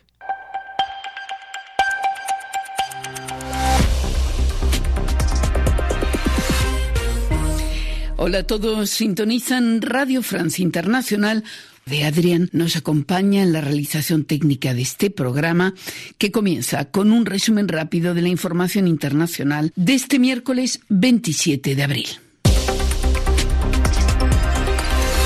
Carmele Gallubo. Rusia anuncia que suspende su suministro de gas a Polonia y Bulgaria, dos países miembros de la Unión Europea y también de la OTAN, búlgaros y polacos, que han denunciado inmediatamente una violación de sus contratos con el gigante ruso Gazprom y afirman que se trata de un chantaje. En términos similares expresó la presidenta de la Comisión Europea, Ursula von der Leyen, quien añadió que la Unión Europea ya trabaja sobre opciones alternativas al gas ruso. Ursula von der Leyen. The latest aggressive move from Russia el último movimiento agresivo de Rusia es otro recordatorio muy claro de que necesitamos trabajar con socios confiables y construir nuestra independencia energética. Hoy el Kremlin fracasó una vez más en su intento de sembrar la división entre los Estados miembros. La era de los combustibles fósiles rusos en Europa está llegando a su fin. Europa avanza en temas energéticos. Y la presidenta de la Comisión Europea advierte a aquellas empresas europeas tentadas en pagar el gas ruso con rublos que corren un alto riesgo jurídico por incumplir las sanciones europeas. En España, el presidente Pedro Sánchez trata de tranquilizar a sus socios parlamentarios, en particular a los independentistas catalanes, prometiéndoles rendir cuentas por el presunto espionaje del que fueron objeto y que amenaza la estabilidad del gobierno español. Era la primera vez que Sánchez se expresaba sobre ese asunto desde la publicación del informe de una organización canadiense que afirmó que se intervinieron y espiaron los teléfonos de más de 60 independentistas catalanes mediante el programa Pegasus. En Colombia, diez militares retirados reconocieron ayer ante las familias de las víctimas haber ejecutado a sangre fría más de 100 civiles que presentaron como guerrilleros caídos en combate. La confesión tuvo lugar durante una inédita audiencia de, organizada por la Jurisdicción Especial para la Paz en el Departamento de Norte de Santander. Y una, un tribunal de la Junta de Birmania condenó hoy a la exdirigente opositora Aung San Suu Kyi a cinco años de cárcel por corrupción. La Premio Nobel de la Paz ya había sido condenada a seis años de cárcel por otros cargos. Relatamos al mundo. Relatamos al mundo. Dos de la tarde con 21 minutos. Vamos a hablar, les platico un poco de estos webinarios científicos del CONACIT. Hay un programa nacional estratégico Energía y Cambio Climático y hay un ciclo de seminarios sobre propuestas para un sistema energético mexicano justo y sustentable. Y ya se dio el primer seminario eh, que llevó por título Energía y Electricidad, oportunidades para fortalecer el sistema eléctrico mexicano, eh, que se llevó a cabo el día de ayer y queremos platicar un poco sobre ello, porque para mitigar el cambio climático y promover tanto la equidad social como el cuidado ambiental, México debe impulsar una transición energética justa, democrática y sustentable. En este sentido, se requieren mecanismos que aseguren usos equitativos de la energía, que promuevan modelos productivos regenerativos del tejido social y el medio ambiente y que reparen las afectaciones socioambientales que recaen sobre las comunidades más marginadas. Hablemos de este tema ya está en la línea telefónica. Agradecemos, nos tome esta llamada al doctor Luca Ferrari, que es investigador del Centro de Geociencias de la UNAM, Campus Juriquilla, es doctor en Ciencias de la Tierra por la Universidad de Milán y postdoctorando, postdoctorado en la UNAM, miembro de la Academia de Ciencias, uno de los coordinadores del Programa Nacional Estrategia de Energía y Cambio Climático del CONACYT. Doctor Luca Ferrari, bienvenido a este espacio. Muy buenas tardes. Buenas tardes, Yanira. Saludos a la audiencia. Gracias por uh, darnos ese espacio. Pues se tocaron temas muy importantes, eh, doctor. Me gustaría que nos haga una especie de, de, resumen de todo esto que se, que se dijo, pero sobre todo quizás tomando estas posibilidades como propuestas para lo que vendrá en México. Quizás podemos pensar para los próximos 10, 20, 30 años, eh, qué implica todo este tema de la energía y la electricidad. Sí, bueno, eh, el año pasado como PRONACE de Energía y Cambio Climático ya tuvimos una, un ciclo de seis webinarios y este año retomamos la iniciativa ahora tratando de eh, ser un poco más uh, amplio en nuestra visión. Eh, empezamos con un uh, webinario que estaba programado en vista de toda la discusión que se tuvo sobre la reforma constitucional de electricidad. eh, eso ya pasó, digamos, la, la reforma constitucional no se aprobó, pero finalmente eh, la ley de la industria eléctrica que se aprobó el año pasado recogía ya muchos de los temas de la reforma eléctrica y bueno, esa ley ha sido recientemente avalada por la Suprema Corte de Justicia. Sin embargo, nosotros pensamos que este es un, un paso necesario, digamos, recu la, recuperar el papel predominante del Estado en el sistema energético, particularmente eléctrico, es, uh, es prioritario, pero no es suficiente. Entonces, eh, en este primer webinario que tuvo lugar ayer y que pueden ver en, la, en el Facebook de, de CONACIT o en el canal de YouTube de CONACIT, eh, tuvimos cinco eh, presentaciones eh, sobre diferentes temas relacionados con la industria eléctrica. Eh, bueno, la primera presentación la di yo un poco como dar la, la encuadre general, ¿no? De lo que pensamos que es importante eh, incluir en futuras acciones de, política energética, eh, particularmente la atención a la soberanía energética en términos más uh, globales, no solo los refinados, sino también, por ejemplo, el gas natural, eh, la, la cuestión de la eh, pobreza energética, la atención a la parte importante de la población que eh, o no tiene acceso o tiene un acceso muy escaso a la energía, eh, las cuestiones uh, relacionadas con uh, la desigualdad incluso de género en el uso de la energía, el ahorro energético o la eficiencia energética en el, ah, en el caso de eh, tanto la industria como sobre todo eh, a nivel doméstico, comercial, eh, etcétera. Y entonces, bueno, sobre estos temas luego tuvimos cuatro presentaciones de expertas y expertos.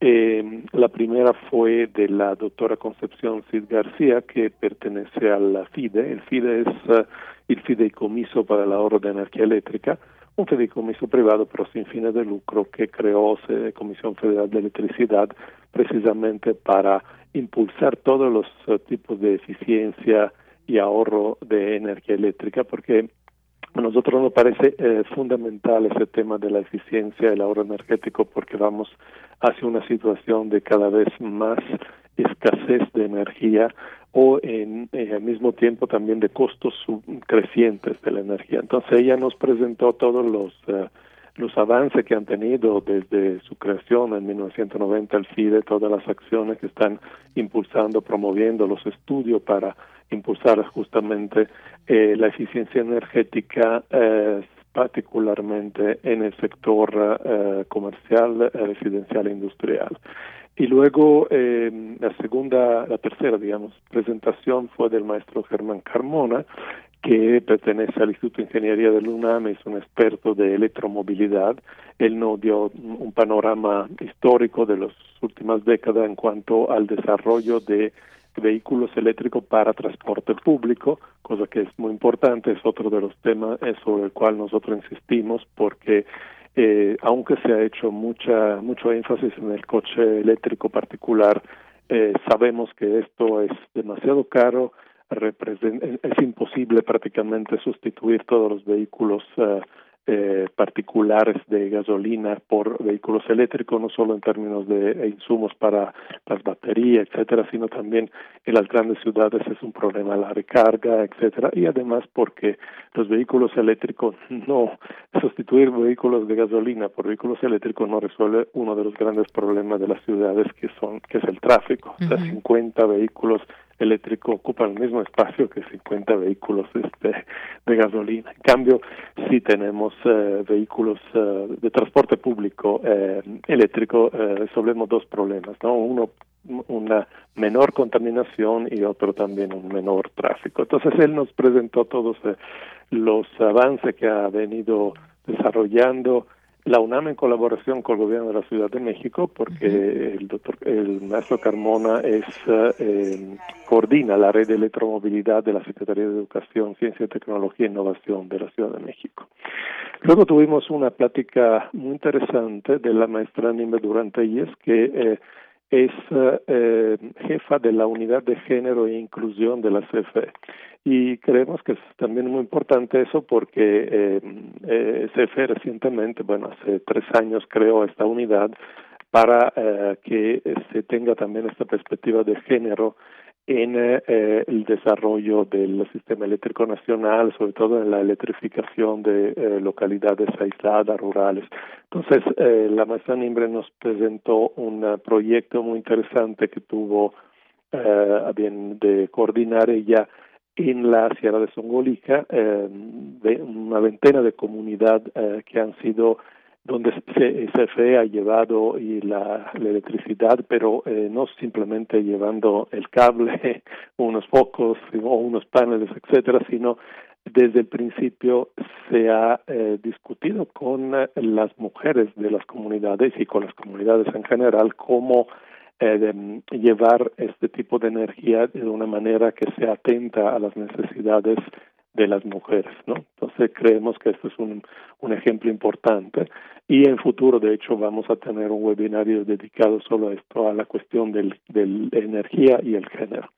Y finalmente tuvimos la, la última participación de dos eh, expertas internacionales, la maestra Sara Gutiérrez Alonso y la doctora Irene Machuca de la Rosa, que son eh, fundadoras y coordinadoras de SOM Energía. SOM Energía es una cooperativa española que, se empezó a desarrollar en Cataluña, pero tiene presencia ahora en toda España, y nos presentó eh, toda la la experiencia muy exitosa que han tenido de, eh, de generación distribuida por parte de una cooperativa. Ese es otro tema que nosotros pensamos que es crucial.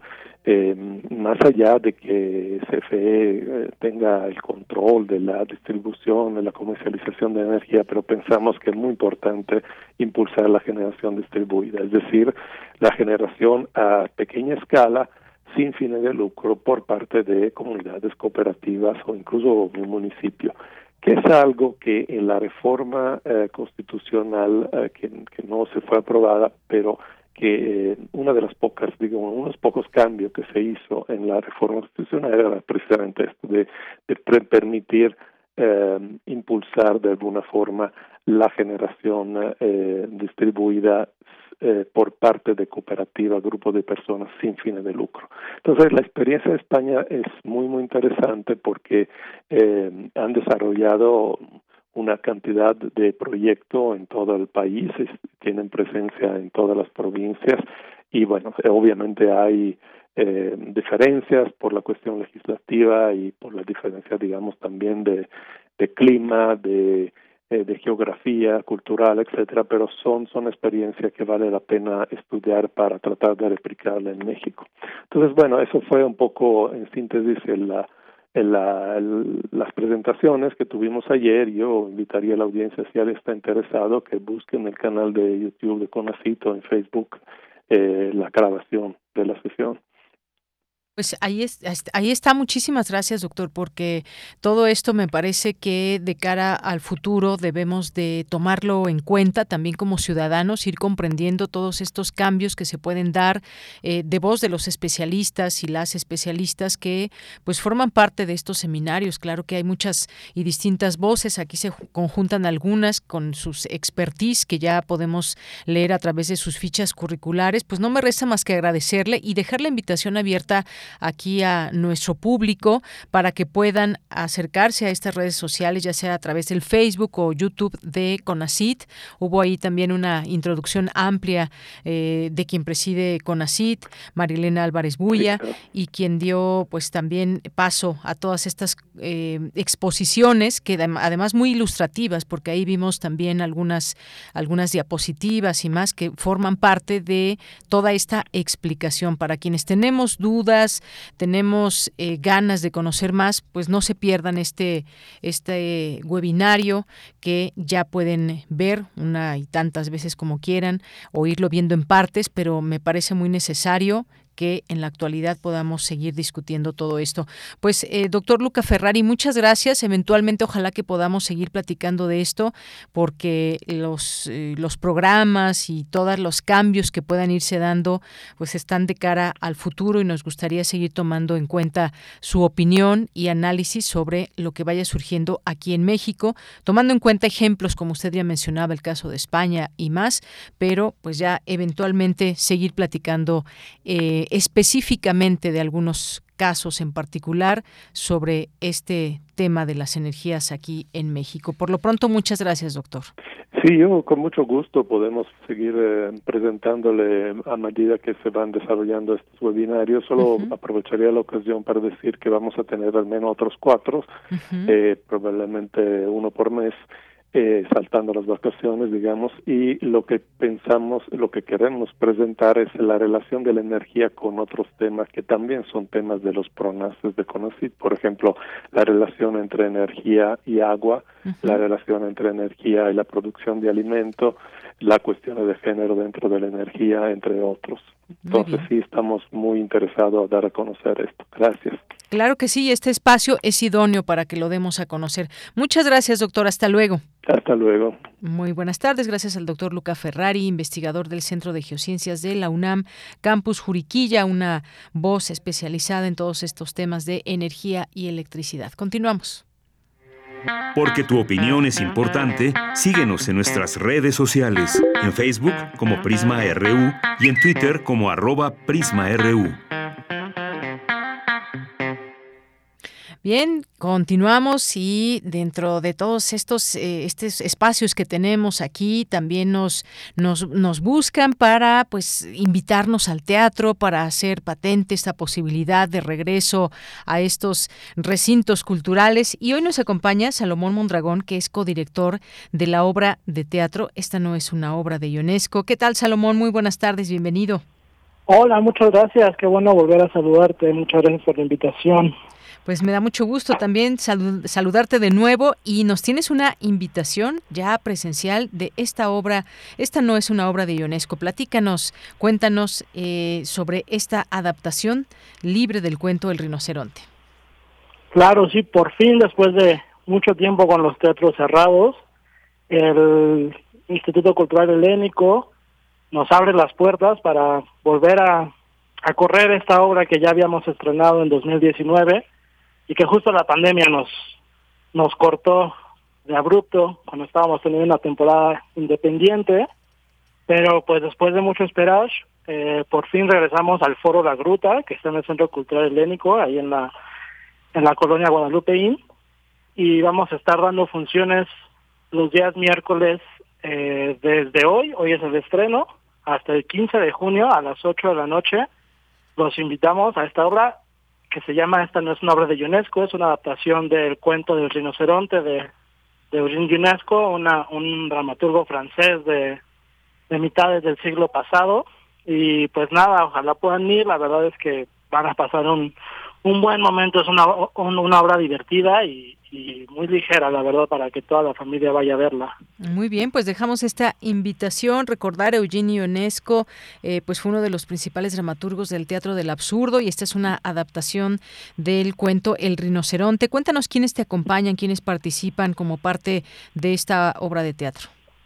Claro que sí, pues primero la, la adaptación la hizo Andrea Daragón, dramaturga egresada de la UNAM, eh, ella tomó el cuento y lo convirtió en una obra de teatro y junto conmigo y con Osmar J. Urbina eh, hicimos la dirección de la de la obra.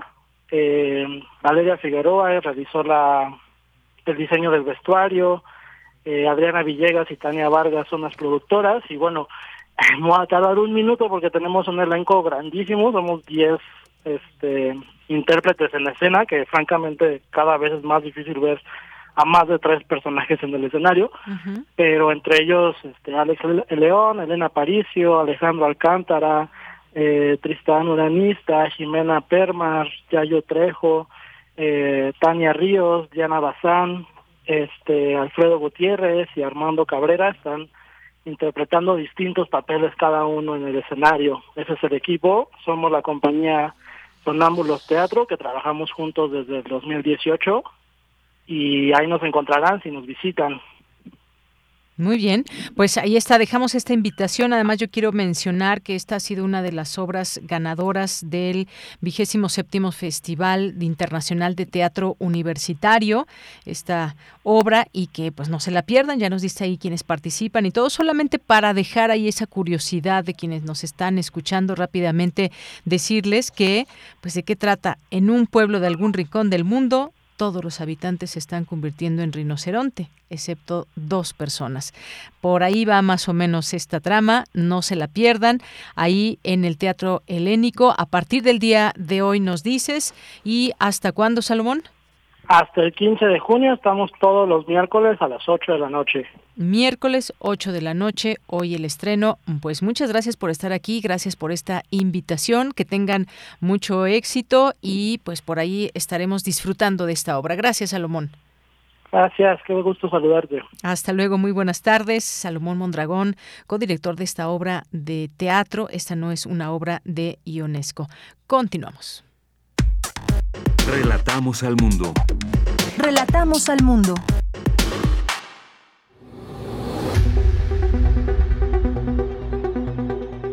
Dulce Conciencia. Ciencia. En Prisma. Bueno, pues ya es el momento de ciencia y ya está lista Dulce García con su sección Dulce Conciencia. Dulce, muy buenas tardes, bienvenida. Gracias por estar aquí. Muy buenas tardes a ti al auditorio. Deyanira, hoy vamos a platicar sobre la labor de divulgación en las neurociencias que se está llevando a cabo en la Facultad de Ciencias de la UNAM, porque pues hablar de ciencia nunca está de más, Deyanira. ¿Cómo ves el tema? Pues muy bien, darle exposición, darle divulgación a todos estos temas que de verdad que si no los conocen, conociendo un poquito de datos nos va a interesar y nos dan ganas de seguir conociendo más. Así es, Deyanira, pues vamos a, a, pedirles que nos inviten a todas las actividades que están realizando, pero antes de pasar a esta plática con quien se está encargando de realizar estas actividades, ¿qué te parece si escuchamos un poquito de información al respecto? Claro, adelante.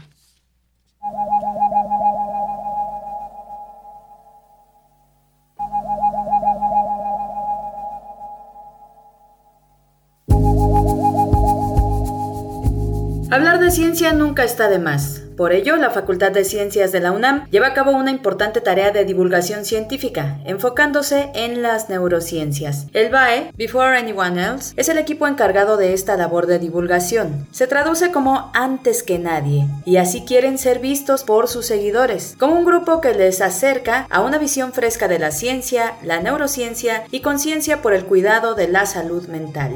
Recientemente han difundido conferencias, por ejemplo, sobre la fibrosis quística, enfermedad que afecta a diversos sectores de la población, o bien nos invitan al ciclo El Sofá de las Neurociencias, donde participan investigadores y alumnos. ¿De qué manera hacen esta divulgación? Hoy nos invitan a sus demás actividades. Y bueno, pues justo para que nos platique más de estas actividades, ya se encuentra en la línea la doctora Pilar Durán Hernández, ella es investigadora del Grupo de Neurobiología del Desarrollo y Bioseñales de la Facultad de Ciencias de la UNAM. Doctora, muy buenas tardes, ¿cómo se encuentra? Muy buenas tardes, muy bien, muchas gracias. Gracias a usted por tomarnos la llamada, doctora, y preguntarle un poco de entrada, ¿cómo inició esta labor de divulgación de las neurociencias? ¿Cuál fue la necesidad y un poco cuáles son los objetivos que tiene? Sí, bueno, esta, esta necesidad surge a nivel mundial. La Semana Internacional del Cerebro es una campaña global que fomenta el entusiasmo tanto del público y como el apoyo a la investigación del cerebro y se realiza cada año en, en 120 países y aproximadamente en 7.300 eh, eh, universidades y escuelas. Es un, es un movimiento que inició en 1996 y en México lo empezamos a celebrar a partir del 2003 en, México, cuando trajimos la Semana del Cerebro, tuvo muy mucha aceptación.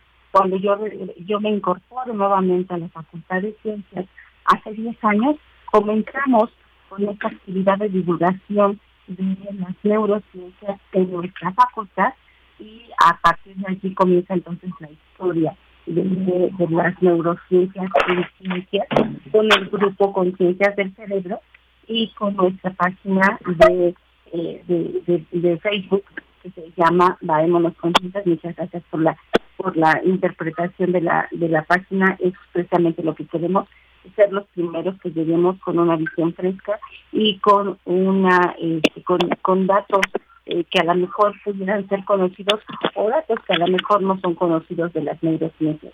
En la facultad, eh, cada año, en, en la tercera semana del mes de marzo y a finales del mes de noviembre, tenemos actividades enfocadas precisamente a visualizar y a visibilizar la, eh, las neurociencias, lo que hacemos en la facultad, siempre invitando eh, eh, conferencistas para que nos, nos den alguna información en lenguaje divulgativo, no tanto en lenguaje elevado de, de, de colegas científicos, sino para que llegue a la, a la población. Hacemos además también concursos de lúdicos en los cuales les permitimos a los estudiantes que exploren nuestras experiencias, que exploren su inquietud de conocer un poquito más, haciendo a lo mejor un, programa de, de, divulgación o un juego de mesa que tenga que ver con las neurociencias o una infografía o alguna cosa de divulgación que ellos consideren que pueden aplicar eh, con eh, con personas que vienen a visitarnos tanto en la Facultad de Ciencias como Universo, que nos permite dar tener un, un espacio con ellos para poder eh, estar en contacto con el público en general. Tenemos, como bien lo mencionó, eh, dos ciclos Uno de ellos es el sofá de las neurociencias, que prácticamente nace de este grupo de conciencias del cerebro con la página de Baémonos. Y a partir de, de, este ciclo también cada martes, cada último martes de cada mes, estamos nosotros eh, invitando a un conferencista para que nos platique algunas de, la, de, los temas que incluso el público nos sugiere. Nos sugieren eh, temas como eh, estrés, como salir de esta cueva en la que nos encontramos, en el síndrome del, del ermitaño, eh, que estamos intentando volver a salir. nos, nos, nos piden temas como suicidio juvenil, como cómo manejar la, la ansiedad, cómo mejorar nuestros procesos de organización de agenda. Entonces, eh, lo que nos pide el público muchas veces tratamos de buscar un especialista que nos apoye y nos ayude para continuar con esta regulación de la ciudad. Claro, sí, estos eh, temas que nos menciona, doctora, pues súper necesarios hoy día con, con estos cambios que se han venido tan rápidos eh, por la pandemia y y pues también eh, por ahí creo que tienen un par de actividades más que entre las que está esta titulada El sofá de las neurociencias y me parece que hay otra más que de la que ya nos había contado usted en algún momento. ¿Cuáles son estas dos y cómo podemos acercarnos a ellas? El sofá de las neurociencias, como les comentaba, está programado el último martes de cada mes a las 4 de la tarde por la página de Baémonos Conciencia, este, de Conciencia o de la Facultad de Ciencias sale por las dos por, las este, dos, redes y tenemos otro que es de la propia facultad que se llama Ciencia desde Ciencia. Este también eh, se, se, promueve en cada dos o tres semanas y también hay que estar pendiente aquí de la de la página de la Facultad de Ciencias, que es quien lo lanza y, y es un esfuerzo de divulgación que está haciendo la propia facultad para llegar a la mayor cantidad de público en general con este tipo de temas que, como bien dice, dice son súper importantes en este momento y que esto requieren una atención especializada. Claro, esto dice que es ciencias desde ciencias. Ciencias desde ciencias. Así es, doctora. Y y bueno, por último, un poquito para ir cerrando, eh, platíquenos también del acervo que se está generando gracias a esta labor de, divulgación de neurociencias que hacen ustedes. Claro que sí, estamos guardando en, en el acervo digital eh, todas las conferencias. El público en general puede entrar tanto a la página de la Facultad de Ciencias como a la página de Baémonos Conciencias con el hashtag Baémonos Conciencias y allí van a poder encontrar todas las conferencias que se han dado, eh, por ejemplo, en el 2021, las que se están dando en el 2022, y tenemos un acervo en YouTube que también allí nos pueden encontrar y nos pueden y pueden entrar en esta en este en este canal para que puedan encontrar las conferencias pasadas. El canal se llama Baémonos Conciencia.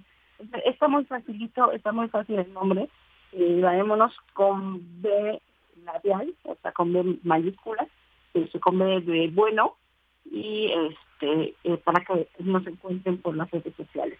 Tenemos también a Instagram, entonces nos pueden seguir por Facebook, Instagram, YouTube y, en nuestra página de la Facultad de Ciencias.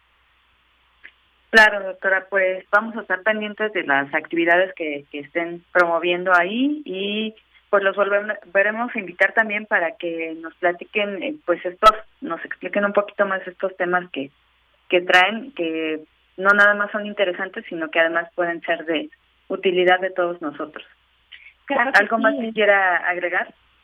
Nada más agradecer esta, esta invitación y agradecer el que nos permitan platicarle al público lo que estamos haciendo y cuál es la proyección de lo que de lo que vamos a hacer en un futuro temprano. Muchísimas gracias. Gracias a usted, doctora. Pues fue la doctora Pilar Durán Hernández, investigadora del Grupo de Neurobiología del Desarrollo y Bioseñales de la Facultad de Ciencias, que vino a hacernos interesantes invitaciones. No se pierdan. En Facebook los encuentran como Baémonos Conciencias y ya de ahí los direccionan a las otras eh, redes sociales. Yo me despido, agradezco mucho su atención y los dejo ya nada más con una frasecita y con nuestra conductora de Yanira Morán. Muy buenas tardes. Tienes una cita con un científico. Hay que procurar no equivocarse y el secreto está en no ir muy deprisa. Marie Curie.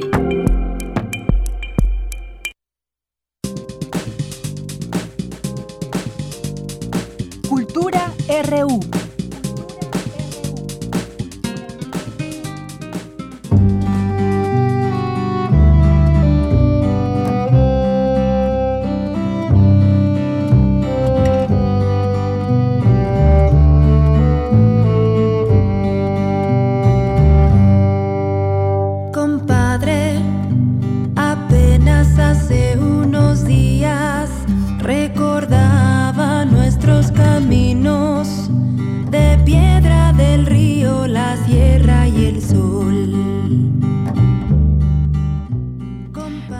Vamos ahora a Cultura, aquí en vivo con Tamara Quiros. Adelante, Tamara, buenas tardes. Deyanira, muy buenas tardes. Siempre es un gusto saludarles a través de estas frecuencias, estos micrófonos. Hoy en cabina, en este regreso paulatino a los espacios. Qué gusto saludarles. Gracias a las y los que se quedan hasta este momento de la transmisión y que nos escuchan por amplitud mo- modulada a través del 96.1 de FM, también en internet y a todos aquellos que nos escuchan después en el podcast, pues bienvenidos a este espacio. Estamos escuchando Tío Nachito en voz de Leslie Aguirre y es que hoy nos vamos a enlazar con Leslie hasta Nueva York. Vamos a hablar de su propuesta musical, de su trabajo. Leslie, muy buenas tardes y bienvenida a este espacio radiofónico. Te saludamos desde la Ciudad de México. Hola, ¿cómo están? Muchas gracias, aquí estamos. Eso. Leslie, oye, en este espacio, en esta sección, siempre abrimos los micrófonos para hablar de lo que están haciendo en el ámbito profesional las y los egresados de la UNAM, entrando en contexto y compartiendo un poco con el auditorio. Eres periodista, egresada de FES Aragón, orgullosamente. Compartimos Sí. eso. Y bueno, has trabajado también en varios medios nacionales e internacionales. Eres locutora y artista de voz. Y hoy nos vas a hablar de un proyecto musical, un sueño. Hay historias que comienzan así, con un sueño. Platícanos acerca de este proyecto. Pues Un Sueño es una canción que eh, salió a, pues a razón de todo lo que vivimos en la pandemia. Eh, ustedes seguramente como yo conocemos a alguien que perdió a alguien y eh, bueno en mi caso pues eh, dos tíos hermanos de mi mamá yo crecí sin papá entonces pues las figuras paternas las he tenido repartidas entre varios no tíos amigos y demás. Entonces fue eh, fue muy duro. Y desde hace tiempo que eh, yo le he dado eh, espacio a mi a mi parte creativa a mi parte artística que siempre he estado ahí desde muy chiquita. Hace poquito me pidieron en la escuela donde fui a aprender todo el tema de locución y cómo empezar digamos tu carrera y tu negocio aquí en Estados Unidos Eh, fui a una escuela aquí en Manhattan y justo me hicieron me hicieron me, me pidieron escribir un un texto en donde yo pudiera ex- explicar como el por qué, ¿no? O sea, por qué quise hacer, explorar el tema de la voz.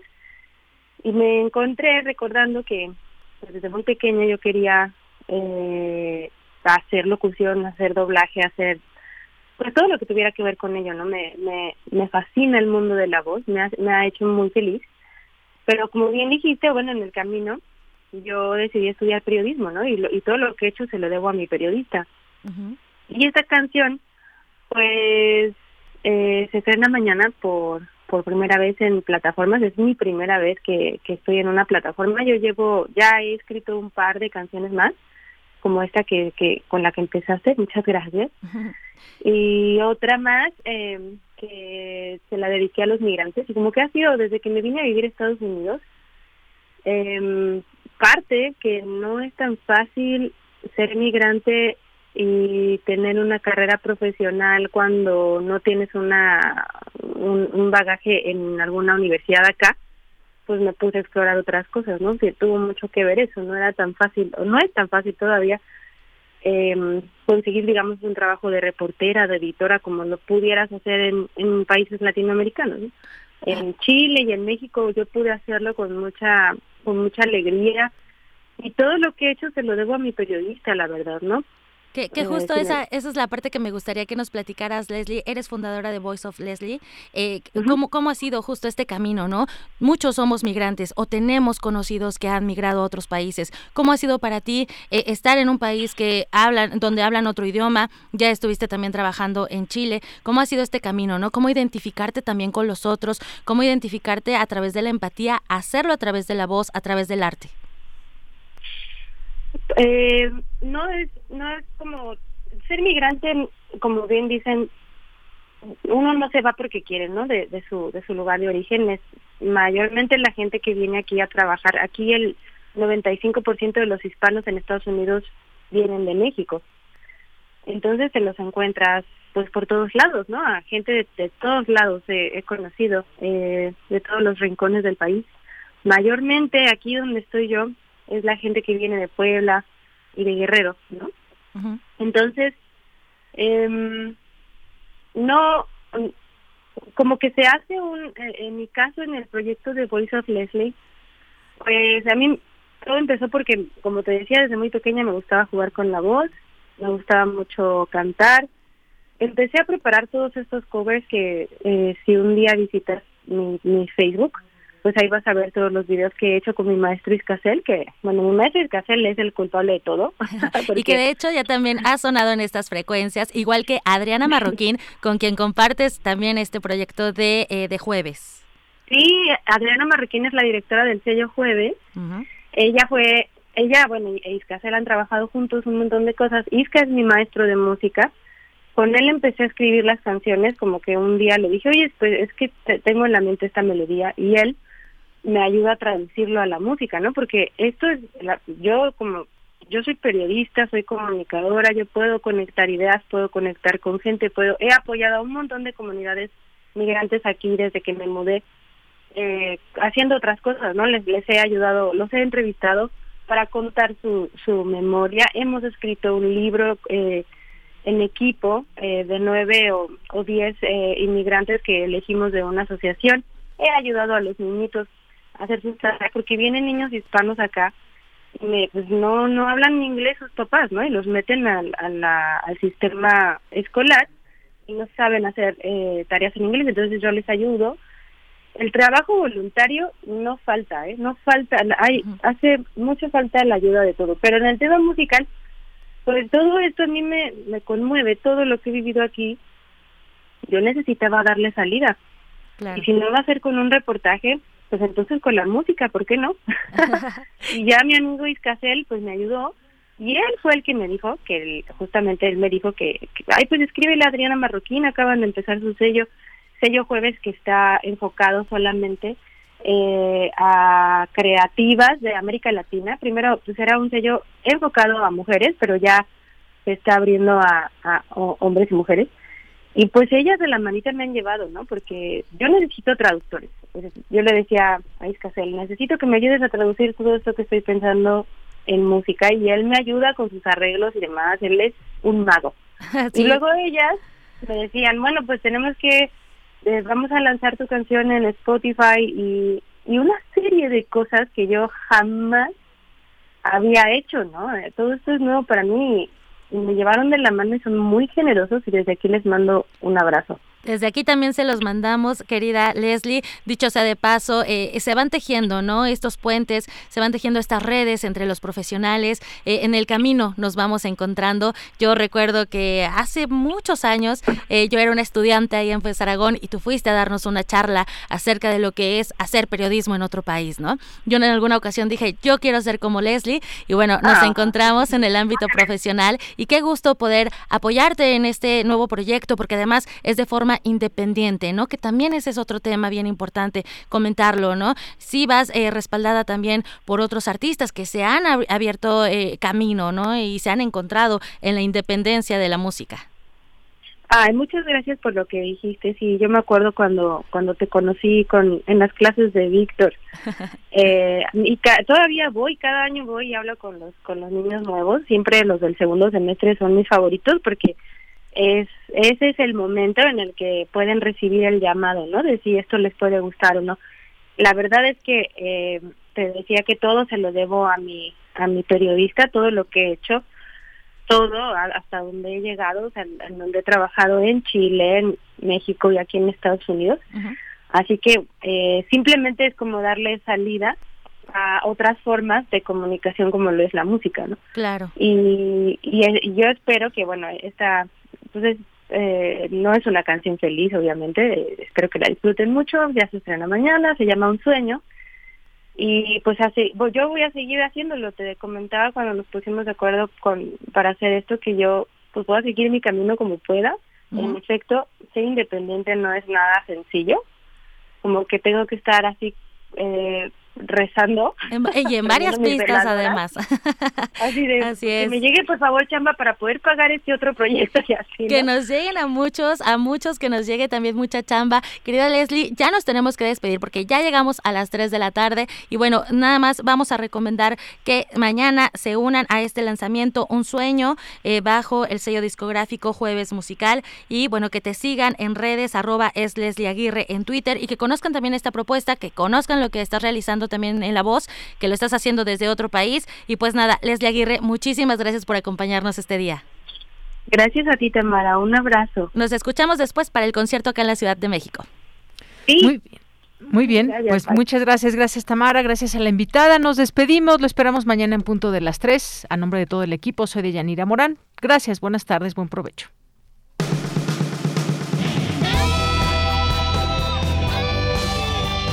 Prisma RU. Relatamos al mundo.